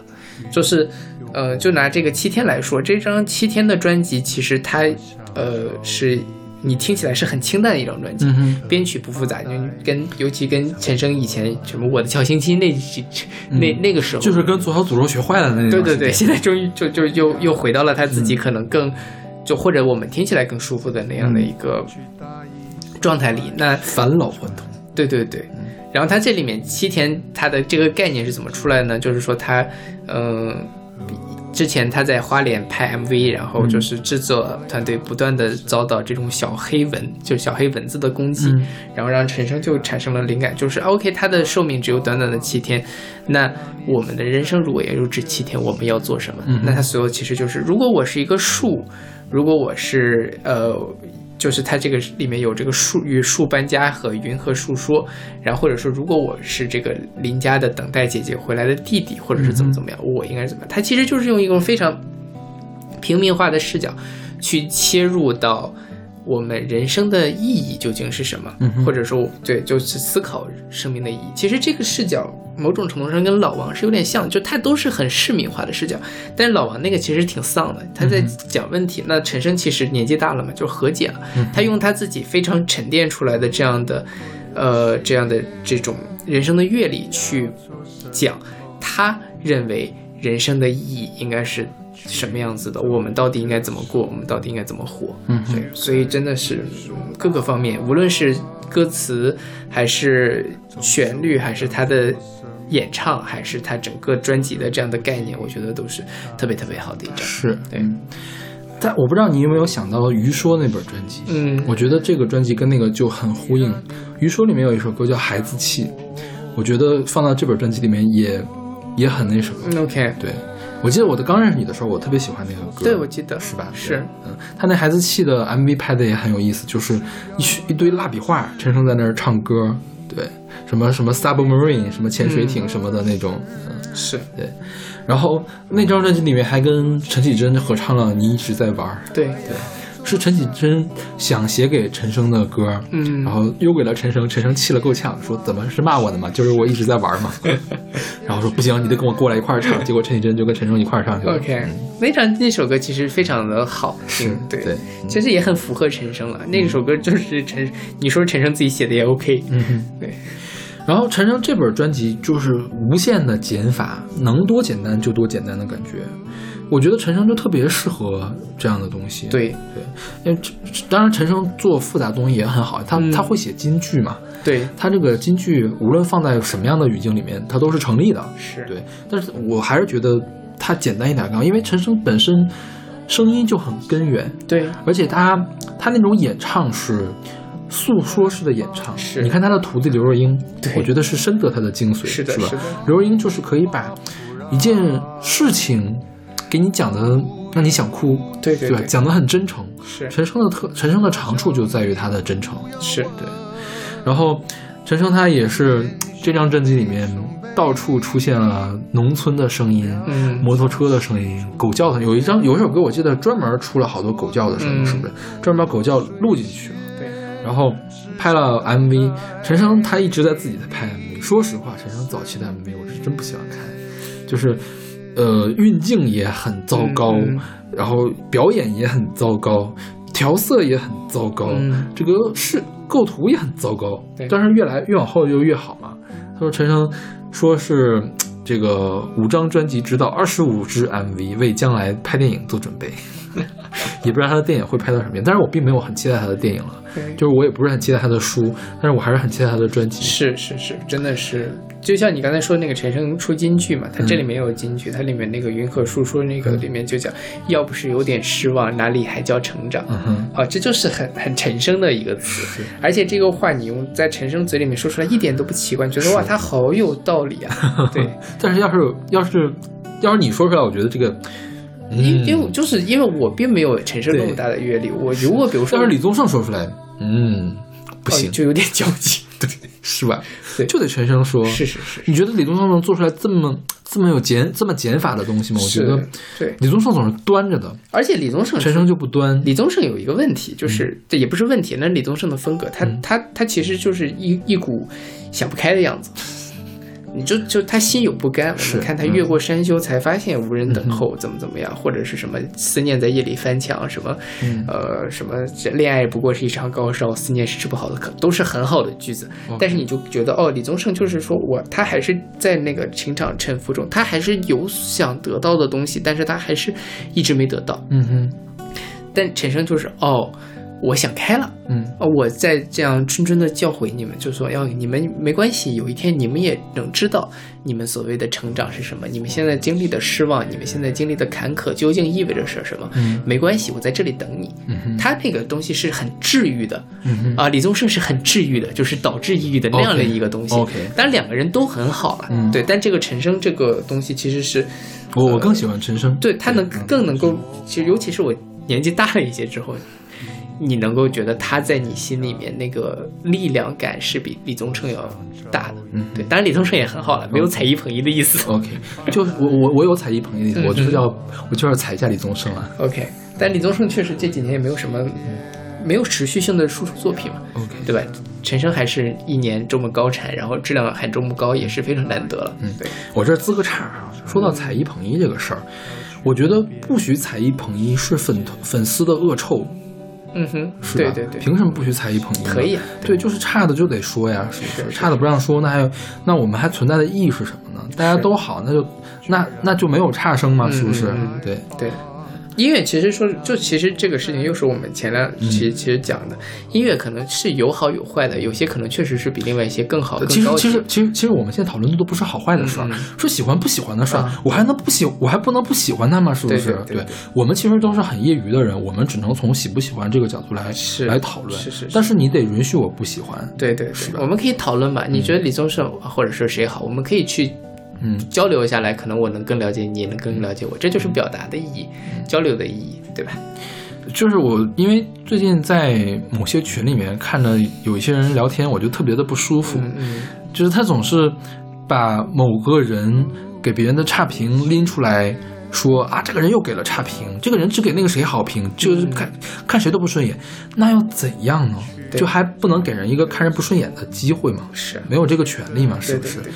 就是觉得大家一个良好的两论言论环境，其实就是大家都可以自由的表达自己的观点，只要你不人身攻击，就都没问题，对吧？就但是现在的环境就是说，你你想做到这样就很难。对就比如说哈，比如我在这儿了，我说是我说我不喜欢李宗盛，我说我喜欢陈升，就一定会有人过来想其他的招儿来诋毁陈升。就比如说陈升曾经干过干过什么样的事情，陈升不应该出现在嗯嗯。那个大陆的这个环境里面。对对对，这样的事情，我都可以想象到那些人是怎么样来诋毁陈升，或者是说用什么，我我们我们且不论陈升干没干过那样的事，即便他干过那样的事情，我觉得他的起码这部分的音乐是跟跟那个事情是可以摘开的，对对对。我们是需要分开去看的，不能说他因为做了他那样的事情，他的音乐就不好，他的音乐就不能听，对。大家将来以后，我觉得你多想一想，会发现，当这些东西不能听的时候，最后受损伤的是谁？对是吧？是受损伤的是你不能听这件事情，受损伤的是你，而不是陈升本人。对陈升这个东西，你听不听，对他有什么影响呀？对对，是不是？是的，嗯，对，所以希望就大家能抱着更开放的心态去交流自己的观点。对我觉得，就像为什么我我们一直在这里喋喋不休的说，就是我们希望能够把我们的想法表达出来，因为我跟邵老师也经常会有不一样的想法。那我们交流出来，可能对于双方来说都是一个新的角度去打开它。那希望大家在交流的时候，无论是在交流什么东西，也可以抱着这样开放的态度去说。对，多听听别人的想法是一件非常好的事情，对吧？否则人就是一个黑盒子了，你没有输入也不会有输出的。对，然后说到陈升这本专辑，我买了嘛，嗯他的装帧也很精良，我觉得现在的专专辑装帧都是越来越用心了。嗯它是一个特别大开本的那个东西，一个翻开的，像里面可以记记手账一样的东西，嗯然后里面有陈升用铅笔的那个素描，当然它里面不是铅笔了，肯定是印上去的，特别像铅笔的素描。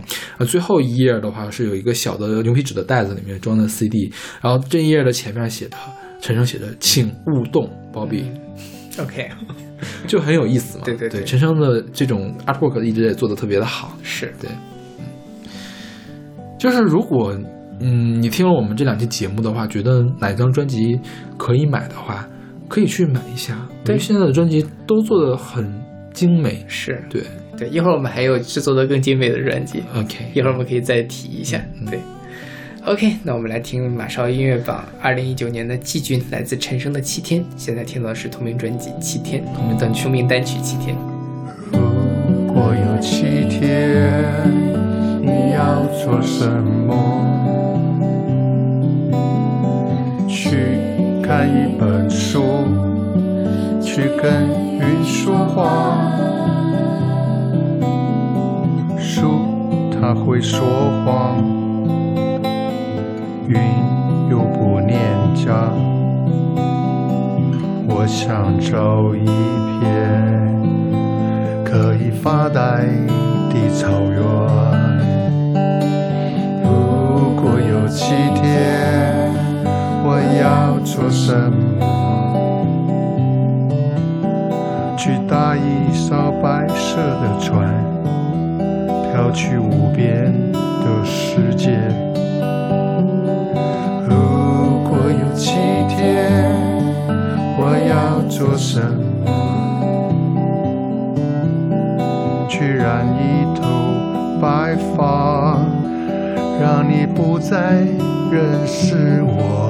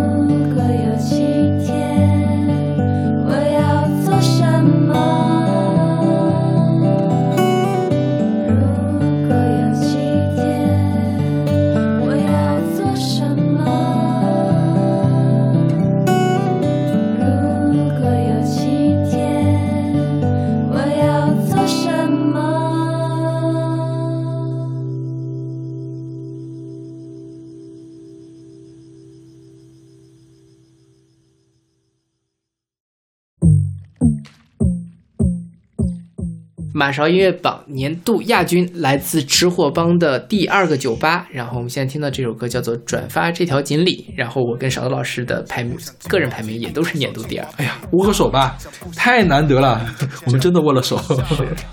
然后这是七月三十一号发行的，然后发行公司叫 MDSK，我不知道是干什么公司。嗯 然后呃，周货帮其实上一张专辑是我们的年度冠军，对吧？叫什么《爬墙少年》，然后很难得的就是他第二张专辑还能排到这么高的位置。对我我我很久没有敢去听这张专辑，嗯。因为我们去年的冠军，我今年就特别担心他那个。他出什么岔子，对对对。但是听了之后惊喜，就我我一般也是这样，我尽量的降低这个期望，就是可以不太失望嘛。对。结果他超出了我的预期，我就非常的开心，简直是。对对对，是。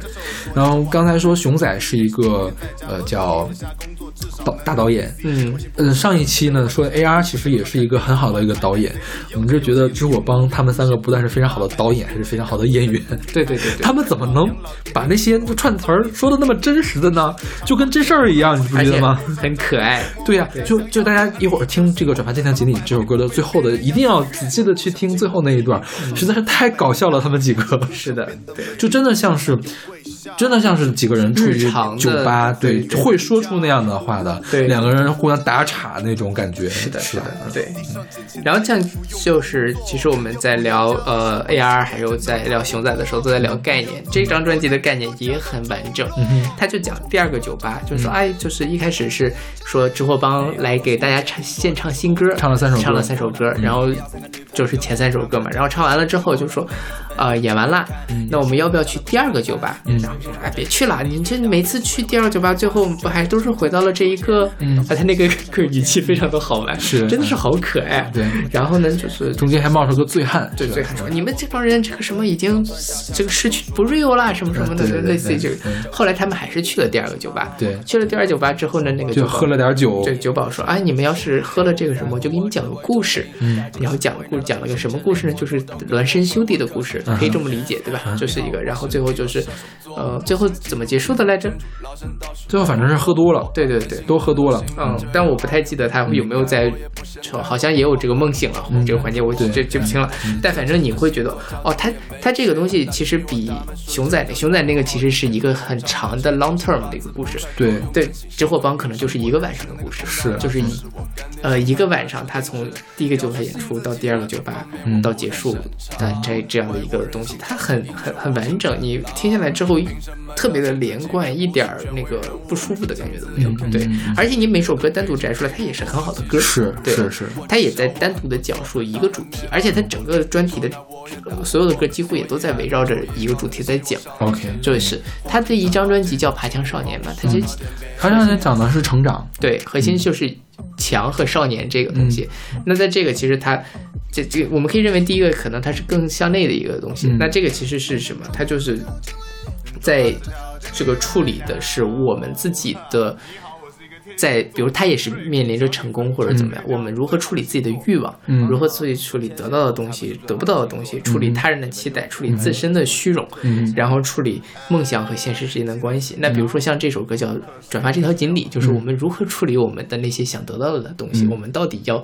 怎么去？OK，转发锦鲤到底有没有用？那我就就这样的问题，他其实是更加自省的一个嗯状态。嗯那其实我觉得比他的他第一章其实我觉得可能会外放一些了，它更张狂、少年感嘛。嗯那些这个其实我觉得哦，好像长大了一些，但是我没有放弃，我还在想要去让自己不断的去修正或者更自洽。嗯对，所以整个专辑的内核我也是特别喜欢的。嗯然后他，我我其实他不是分三部分的，第一部分就是在酒吧演奏的三首对对。歌，第二部分就是各种 diss 社会乱象的，包括这个转发这条经历。第三就是你说的那几个故事很意识流的那一块儿，我其实更喜欢他的第二部分，就是特别的脚踏实地的感觉，尤其是这个转发这条经历，就听得我都要笑出来了，你知道吧？他也用了很多 wordplay，什么杨超越都爆出来了。对，虽然好像会有时代的局限性啊，但是你真的是听了之后会会心一笑的。对对，而且其实转发锦鲤这事儿在网络上太常见了。嗯对，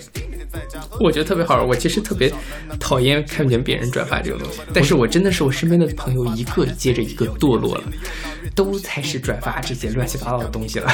现在就是，嗯，微信上倒还好，朋友圈一般不会有这样的转吧。一般是微博或者是豆瓣，豆瓣，豆瓣现在有一个功能，就是说你拉黑那个最开始发这个锦鲤的人，他所有的被转发都看不到了。哦，对那我拉黑一下。对我现在就，哎，一片清静。对，就是其实我特别讨厌，你知道吗？这有什么好转的呀？但其实你你你你站在他们的角度也能理解，我是能理解，但是我还是很讨厌。对对对对，就是其实我觉得他这首歌也是在探讨这件事情，就是我们人生究竟是很多时候为什么我们要求神拜佛，嗯我们要去烧香，跟转经历其实没什么太大区别，对吧？嗯当然可能转转经历你鼠标一点，那个成本会更低一点。嗯转发这一这个什么五秒之内你的心上人会怎么怎么样，嗯这个明天你一定会有好事发生，去你妈的！对，还有那种各种各样的算命啊，就是扫描二维码看你是个什么样的人，呃朋友圈里面特别多这样的东西。对对对。而大家都没有学过概率论呢，你想一下，他的东西哪怎么算出来的呀？我觉得可能是大家不愿意醒来吧，喜欢在这样的编织的这样的，或者是单纯觉得好玩吧？嗯，有可能，嗯，对，但是但是算了，这个还是别说了。我 对，就是呃，包括他是是这个里面，就说在讨论天蝎座的那个事情，是这样，这首歌还是嗯，是就是这个，对就是这个，就最后那一段就说啊，就是我我是天蝎座，世界上最好的星座，嗯然后另外一个就说啊，天蝎座才不是最好的星座呢，你们又腹黑，嫉妒心又特别强。对，然后说嗯，嫉妒心强，可谁又不是这样呢？嗯，对，就特别可爱，但说的又是特别真实的事情。是对，为什么要转发？就就就很很多，这就是我说的，你要怎么去处理你自己得手上有的和你永远无法得到的东西。对，因为就是说那个算命那个事儿嘛，就是比如扫描二维码，说你你是一个什么样的人。对对对，我我让我特别诧异的就是我有一个特别，我觉得他特别理性，然后特别唯物的一个朋友，他竟然也会玩这种东西，就让我很诧异，你知道吗？我也会玩，但是我不会发出去。就我会出于好奇看一下他自己玩的什么 trick，、我是出出于观察这个游戏的角度，嗯我倒没有真的愿意把这个事情分享给大家，太他妈丢人了。OK，嗯，对，因为我觉得有一些心理的测试，那个可能因为你要回答好多好多的问题，那个可能还是真的。对。但是怎么可能你输入一个你的 ID，然后扫描一下二维码就能给你分析出来你这个人是什么样的呢？是你用屁股想想都不可能的，是不是？好玩吧？可能就是好玩吧？对对对，我我没有没有任何就是冒犯大家的意思对冒犯大家的意思了。对对对，嗯，虽然已经冒犯了。对，真就这个其实跟转发锦鲤还不太一样。嗯转发锦鲤其实你去面对一个未知的需求，其实就是迷信，我觉得这都是迷信，嗯，对。对吧？都是这个就是新时代的迷信嘛所以。我觉得其实迷信，我们传统上觉得说迷信是真的说哦，我被迷住了，就是我我就比如说我们传统上讲求神拜佛，然后信观音菩萨、地藏菩萨怎么怎么样，他可能是真的说我被迷住了。嗯只是我觉得现在大家的迷信就是我自己闭上了眼睛，我不愿意醒来。嗯嗯，对，他可能是另外一种模式，但是归根到底，其实到到结论上，其实大家表现出来的东西和收获的东西可能都是差不多。也有另外可能就是现在就越来越虚无主义嘛，是。对，无所谓嘛，什么事情都无所谓，对，嗯，对，不愿意思考，是，嗯。所以就《直火帮》这张专辑，我觉得批判性还挺强的，而且他没有用一个特别居高临下的方式去批判它。你就像这个里面最后说，哦，我也信星座，天蝎座是最好的星座，是吧？OK，嗯，哦，就是星座其实也是一样的嘛，星座也是一种算命或者一种什么都是一样的，我们都被这样的东西给建构出来了。嗯，是，而且就是越来越建构。我是双子座，我就越来越像双子座，哼对，是这样的，OK 越来越花心啊，也没有了，双鱼座才花心呢，是吗？这样吧，是的，双子座是精神分裂吧？啊，那那我确实是。就是我觉得《之后帮》这张专辑真的是我觉得特别特别好，我也希望他们能够继续保持。虽然我就就真的对他们期待会越来越高。嗯，哦，我觉得上一次一直在我们小老虎吗？小老虎没有排成陆一，啊，但陆一之后就没有再出第三章了嘛。陆一现在去年炒翻就是炒了一下冷饭，把他那个男孩重新又来了一遍。对对对，当然他那个什么，他发了几张之前没有在录音室上，比如说爸爸的手表，那是大家很喜欢的歌。但陆一一直没有发第三章，嗯所以就就我们也不知道他的。小老虎就真的是一点一点在我的榜上往下走。其实小老虎，我觉得他倒没有变得不优秀，只不过是我们不喜欢了而已。对对我觉得他的水准还是在的。是的嗯，是的对，他还是那个样子嘛，是不是？对对对对，而且我觉得他也没有退步，呃，进没进步不好说，但是他肯定没有退步。对我们口味变得更刁了吧？对，或者是有一点点腻了，对，有点腻了而已。是对是对，这是我们的问题，这是我们的问题。希望纸火帮可以嗯继续努力了，给我们带来更大的惊喜。其实小老虎他的问题就是说，他太意识流了，所以他不好去搞一个我们能看懂的概念。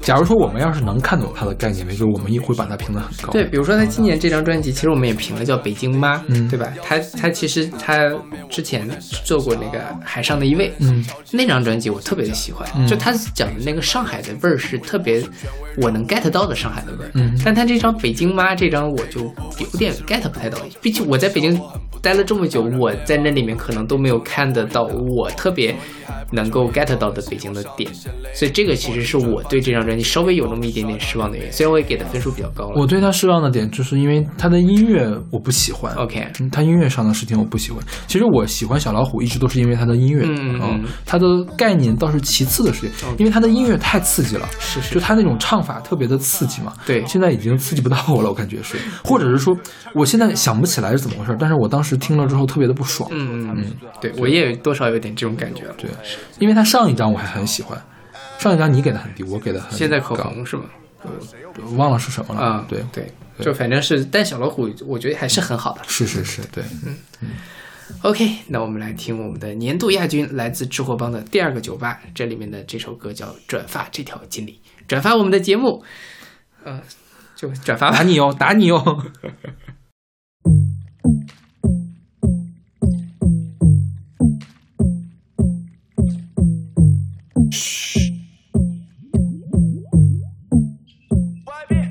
想不想金榜题名，考上清华北大？想不想变得美丽，让前男友跪下？想不想去夜店，美女都和你回家？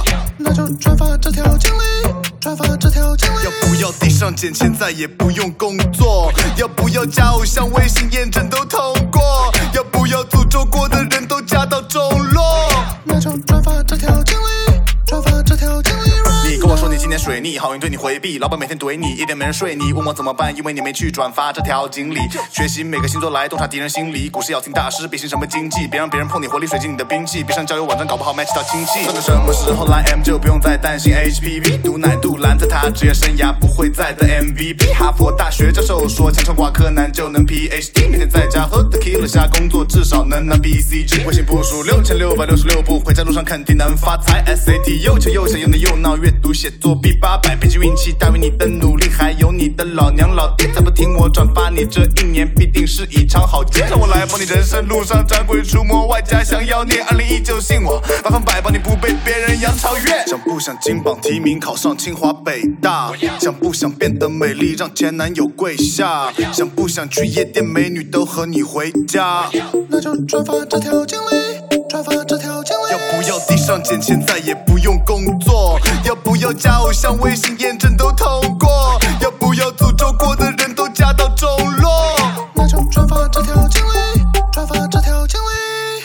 我是一个天秤座，他们说跟我走般配的水瓶座。然后我的弟弟要三个女朋友，穷得他妈的找的水瓶座。然后每一次奋斗都特别难堪，也许因为长得不像凡凡，也许因为没赚得起经历，所以倒霉的是为了我团团转。我九岁的时候去了道馆求签，那个道士神秘兮兮考上六千，他说我抽中了上上签，会成为人上人。不过在那之前，你得首先吃苦中苦。这么说来我不普通，上蹿下跳像的松鼠，我最后找到中暑。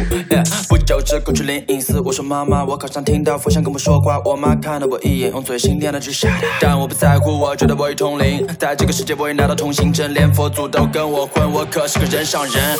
你好，我是一个射手座，我信基督耶稣真主老神道士和佛陀，我把能信的都信了，这样好运不会离开我，也不嫌太多，不妨碍我周末看主播。Yeah，我是虔诚的星座教徒，也没有谁能打击我。他们说这周要有好运，得喝红茶玛奇朵，甚至八字不太够用，更信星座运势。我认识那个通道大叔，是我干爹星盘专属定制。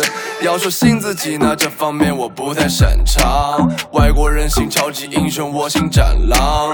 凭什么要信自己？我又不是权威人物。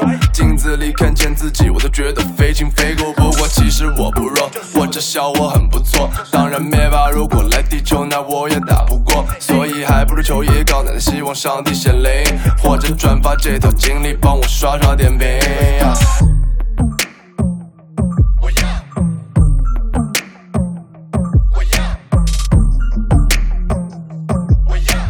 转发这条经历，转发这条经历 right now。哈，你好，我是一个天蝎座，Drake 小李子唱个这个江最好的星座。啊啊，天蝎座才不是最好的星座呢！你们又腹黑，嫉妒心又特别强。呃，嫉妒心强，可谁又不是这样呢？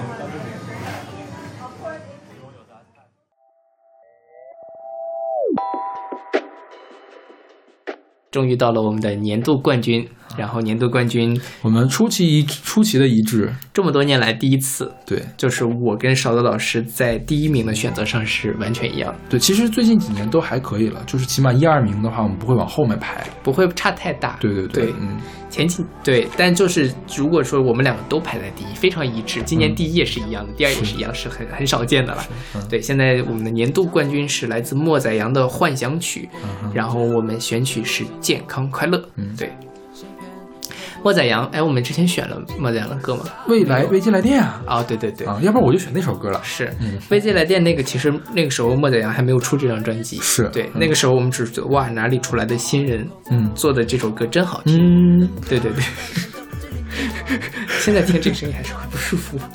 就是给大家解释一下是怎么回事，因为飞机来电里面会有那个震动的声音嘛，对对对莫宰阳就用嗯来描来 来那什么，是因为我的低音太好了，是的，就用这个嗯的声音来模仿震动的声音。对，然后就是在小老师嗯嗯的时候，我就一直抽搐。真的是因为我这半年特别就特别讨厌微信有人在找我嘛，然后一听那个手机震动声音就很、很难受。对，然后呢，呃，后来莫宰阳出了这张专辑，这张专辑是十月二十四号发行的，是《摩登天空》。嗯，然后，嗯，我们真的觉得哇，太好了，是是，我是这个，它是一步步爬上来的。我一开始给到第四，但是由于这张专辑我听的太多了，就是多到什么程度？其实我现在很少下载专辑了，嗯，我把它下载下来了，放到我的手机里面去了，嗯就是以便没有网的时候也可以听它，对你懂吗？然后那个朱火帮那个专辑我也下载下来了所以我把他们排到了前面去。就莫宰阳这个，我自己是这样，就是我特别喜欢，嗯但是其实像像我之前说，就短裤里诗歌那张专辑一样，我不太确定是因为我特别主观，嗯就他他客观上到底有没有那么好，就我可能还会稍微权衡，因为我是特别主观的人，我可能需要中和一下。嗯但是后来想想，哦哇，实在是太喜欢了，管他的呢。嗯就是这张专辑算是我今年的幻想曲，你说的幻想曲吗？对对，幻想曲嗯就是最惊喜的，嗯然后也是百听不厌的，嗯。而且你自己琢磨琢磨，很多地方也都很好，而且你会觉得他莫子阳之后会越来越好的一张专辑，嗯。所以就是最后把它排到了第一。对，我觉得莫宰阳这张专辑是好的，嗯，他跟一般的说唱都不一样。对，他，你说它偏流行，其实也不偏流行，它用的元素特别的多，就是你很难想象这是一个二十一岁的人做出来的东西。是的，就是这么新潮。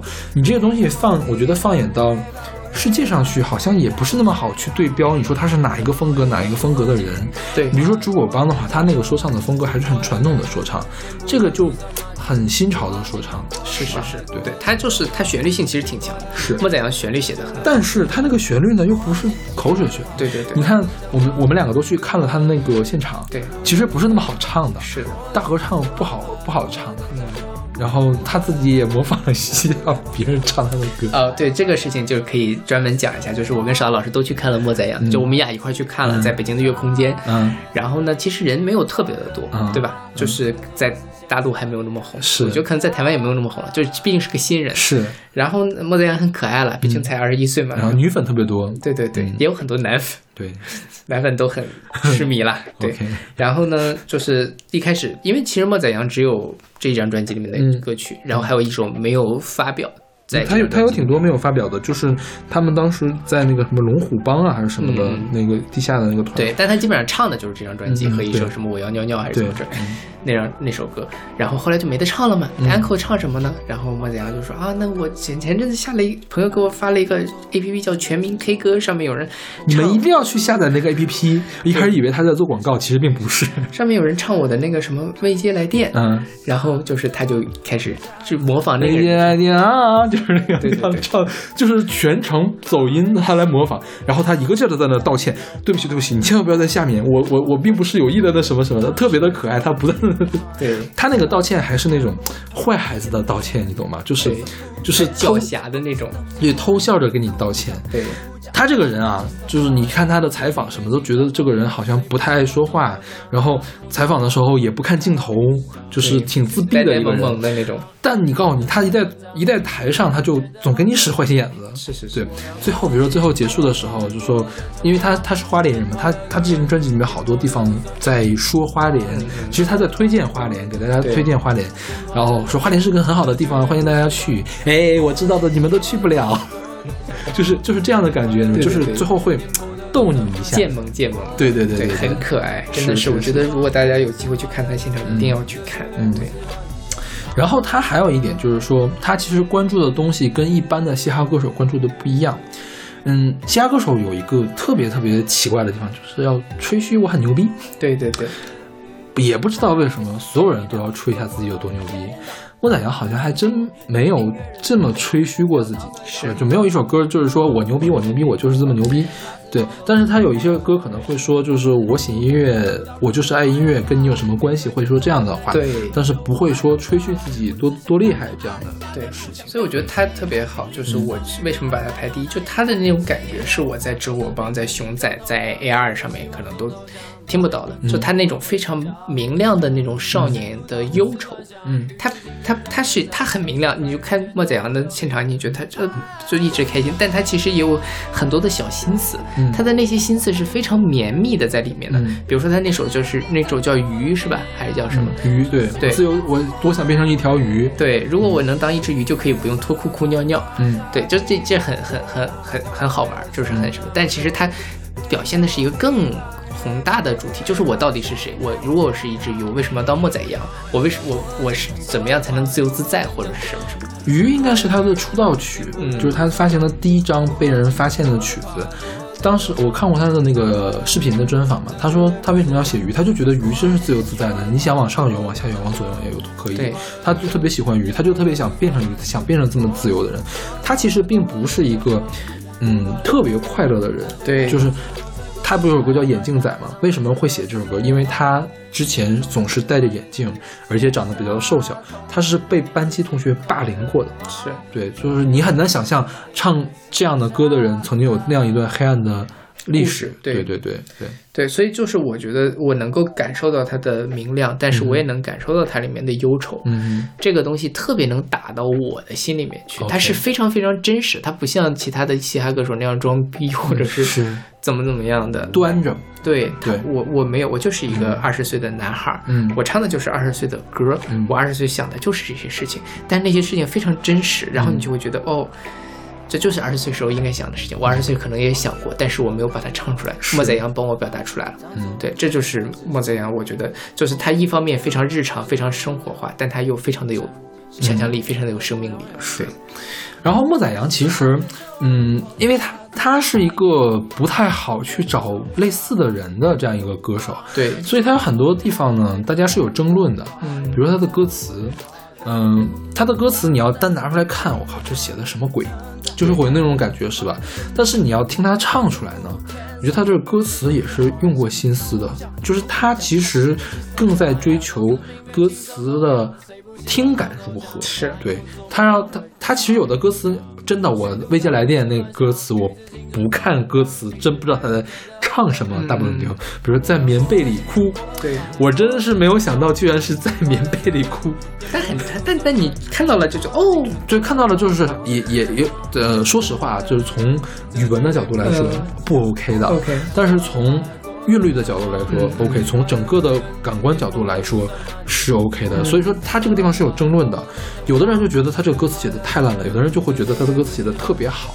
所以我觉得这是也是一个先锋人、先锋音乐人会面临的问题。对那或者说从侧面反映，莫宰阳是一个很先锋的一个音乐人，对对对是吧？对，所以我觉得这是他很厉害的一个地方。对你，就比如说像这首《健康快乐》，我要变得健康、更健康、更快乐，变得更强壮。嗯啊，就好像是哦，就这么回事儿，对吧？嗯但是你通过他的整个的音乐，包括他的演绎下，觉得哦，特别的能打动我。他的这个东西，你如果写的特别复杂、特别华丽，用一种很深的深的隐喻去讲，反而他就不是莫宰阳。是对他就是要这样直指人心的东西。你一个二十岁的人，为什么要用那么复杂的符号或者是什么去讲述我的世界呢？我的世界就是简单的，我的世界就是这样明亮的，我就在生活在那样一个美丽的花莲，那我唱出来的就是这样的歌。是。然后莫宰阳这本专辑叫做《幻想曲》，其实它是受到了迪士尼的那个经典动画片《幻想曲》的启发。你有看过那个动画片吗？没有。《幻想曲》是呃五十五六十年代的时候拍的吧？是用迪士尼的动画来表现交响乐。OK，就是其中有一个画面是米奇，就米老鼠拿着指挥魔法的指挥棒来指挥这个下面的人。莫宰阳说：“我就是要想成为那只米奇，然后我要用一个构造一个幻想的世界，我来指挥我的音乐，这样的感觉。对，然后他这张专辑的。你是你之前说的是庄真庄真是吧？对对对对庄真也是非常的用心，它里面像个童话书一样，对就一页一页的插画，插画翻起来特别好看。我也买了这个专辑，是是是买的签名版哟。因为当时当时我们去听那个现场的时候，我们就说摩登天空你搞什么鬼啊？巡唱的时候连专辑都不卖，你到底想怎样？啊，原来是没有印出来，当时是是。然后那个当时我们就加了北京的群，北京的群里面他们有一个粉丝就粉粉头吧，也不这么说不好听，不叫粉头，就是粉丝里面特别热心的一个人，叫花花嘛。就是说，有没有人想进大群？进大群的话可以拉进去。然后我我还进了他们的大群，嗯他们大群现在天天特别的活跃，就经常在分享各种各样的莫宰阳资讯和莫宰阳表情包，嗯特别的可爱。对然后就是他们经纪人突然说了，说那个现在专辑已经出了，你要是买了的话，你把那个买票的票根儿，对巡巡演的票根儿，北京北京场巡演的票根儿发给他。可以送你一张，就是你如果在淘宝下单的话，就给给你一张签名版的专辑。结果就拿了一张莫宰阳签名版的专辑。嗯，对还是对。哎，说一下莫宰阳什么意思吧？对，莫宰阳是那个呃，它里面有首歌叫《知影》，嗯，知影用台语读，我读的可能不准，叫在影，就是在影就是知道的意思。然后莫宰阳嗯在影就是不不知道的意思。对，然后他他跟这个。国语的发音特别像莫宰阳嘛，所以他用这个来当自己的原名呃艺名。我现在也不知道莫宰阳原名叫什么，不知道。就是然后好像网上也没有这个信息。而且就说他们好像有个餐馆也叫莫宰羊吧？对，台湾最大的这个涮羊肉餐馆连锁店是莫宰羊，就是你现在上谷歌上搜，排名第一的是台湾的那个餐馆店。对对对莫宰羊没有百度百科，没有维基百科页面，真的是实在是太惨了，我觉得毕竟是个新人嘛。新人也有点惨了。对对，但我觉得真的是潜力无限的一个人。是对，然后他还有一个更有意思的地方，他没有签台湾的唱片公司，他签了摩登天空。是，他是摩登天空签的第一个台湾的说唱歌手。然后有人问他，你为什么要来摩登天空呢？他说摩登天空首先有很多资源，它有大型音乐节，有草莓音乐节嘛。另外呢，他最喜欢的两位偶像宋冬野和马迪在这里面。然后那个记者就问说：“你要不要解释一下为什么说唱歌手的偶像是民谣歌手这件事情？”那个莫宰阳说：“是每个人的狙击方向不一样啦。”嗯，就是就是很有意思，我觉得。对啊对。所以说，你看他可以写这么好的旋律，是是是吧？宋冬野的旋律就是这样的。对，而且我觉得歌词也很好，我自己是属于觉得莫宰阳歌词非常好的那一派。对对，他的他的其实。你就是你，你去看每首歌，它其实涉及的面也挺广的，基本上就是一个二十岁的人会想的事情。比如说鱼，我要自由自在。然后这个眼镜仔说，我之前我我被欺负，然后我被欺负，然后我是怎样的一个心态，或者说我是，即便是我戴着眼镜，但是我还是很厉害的这样一个状态嘛。然后 未接来电讲的是跟前女友之间的这个复杂的故事。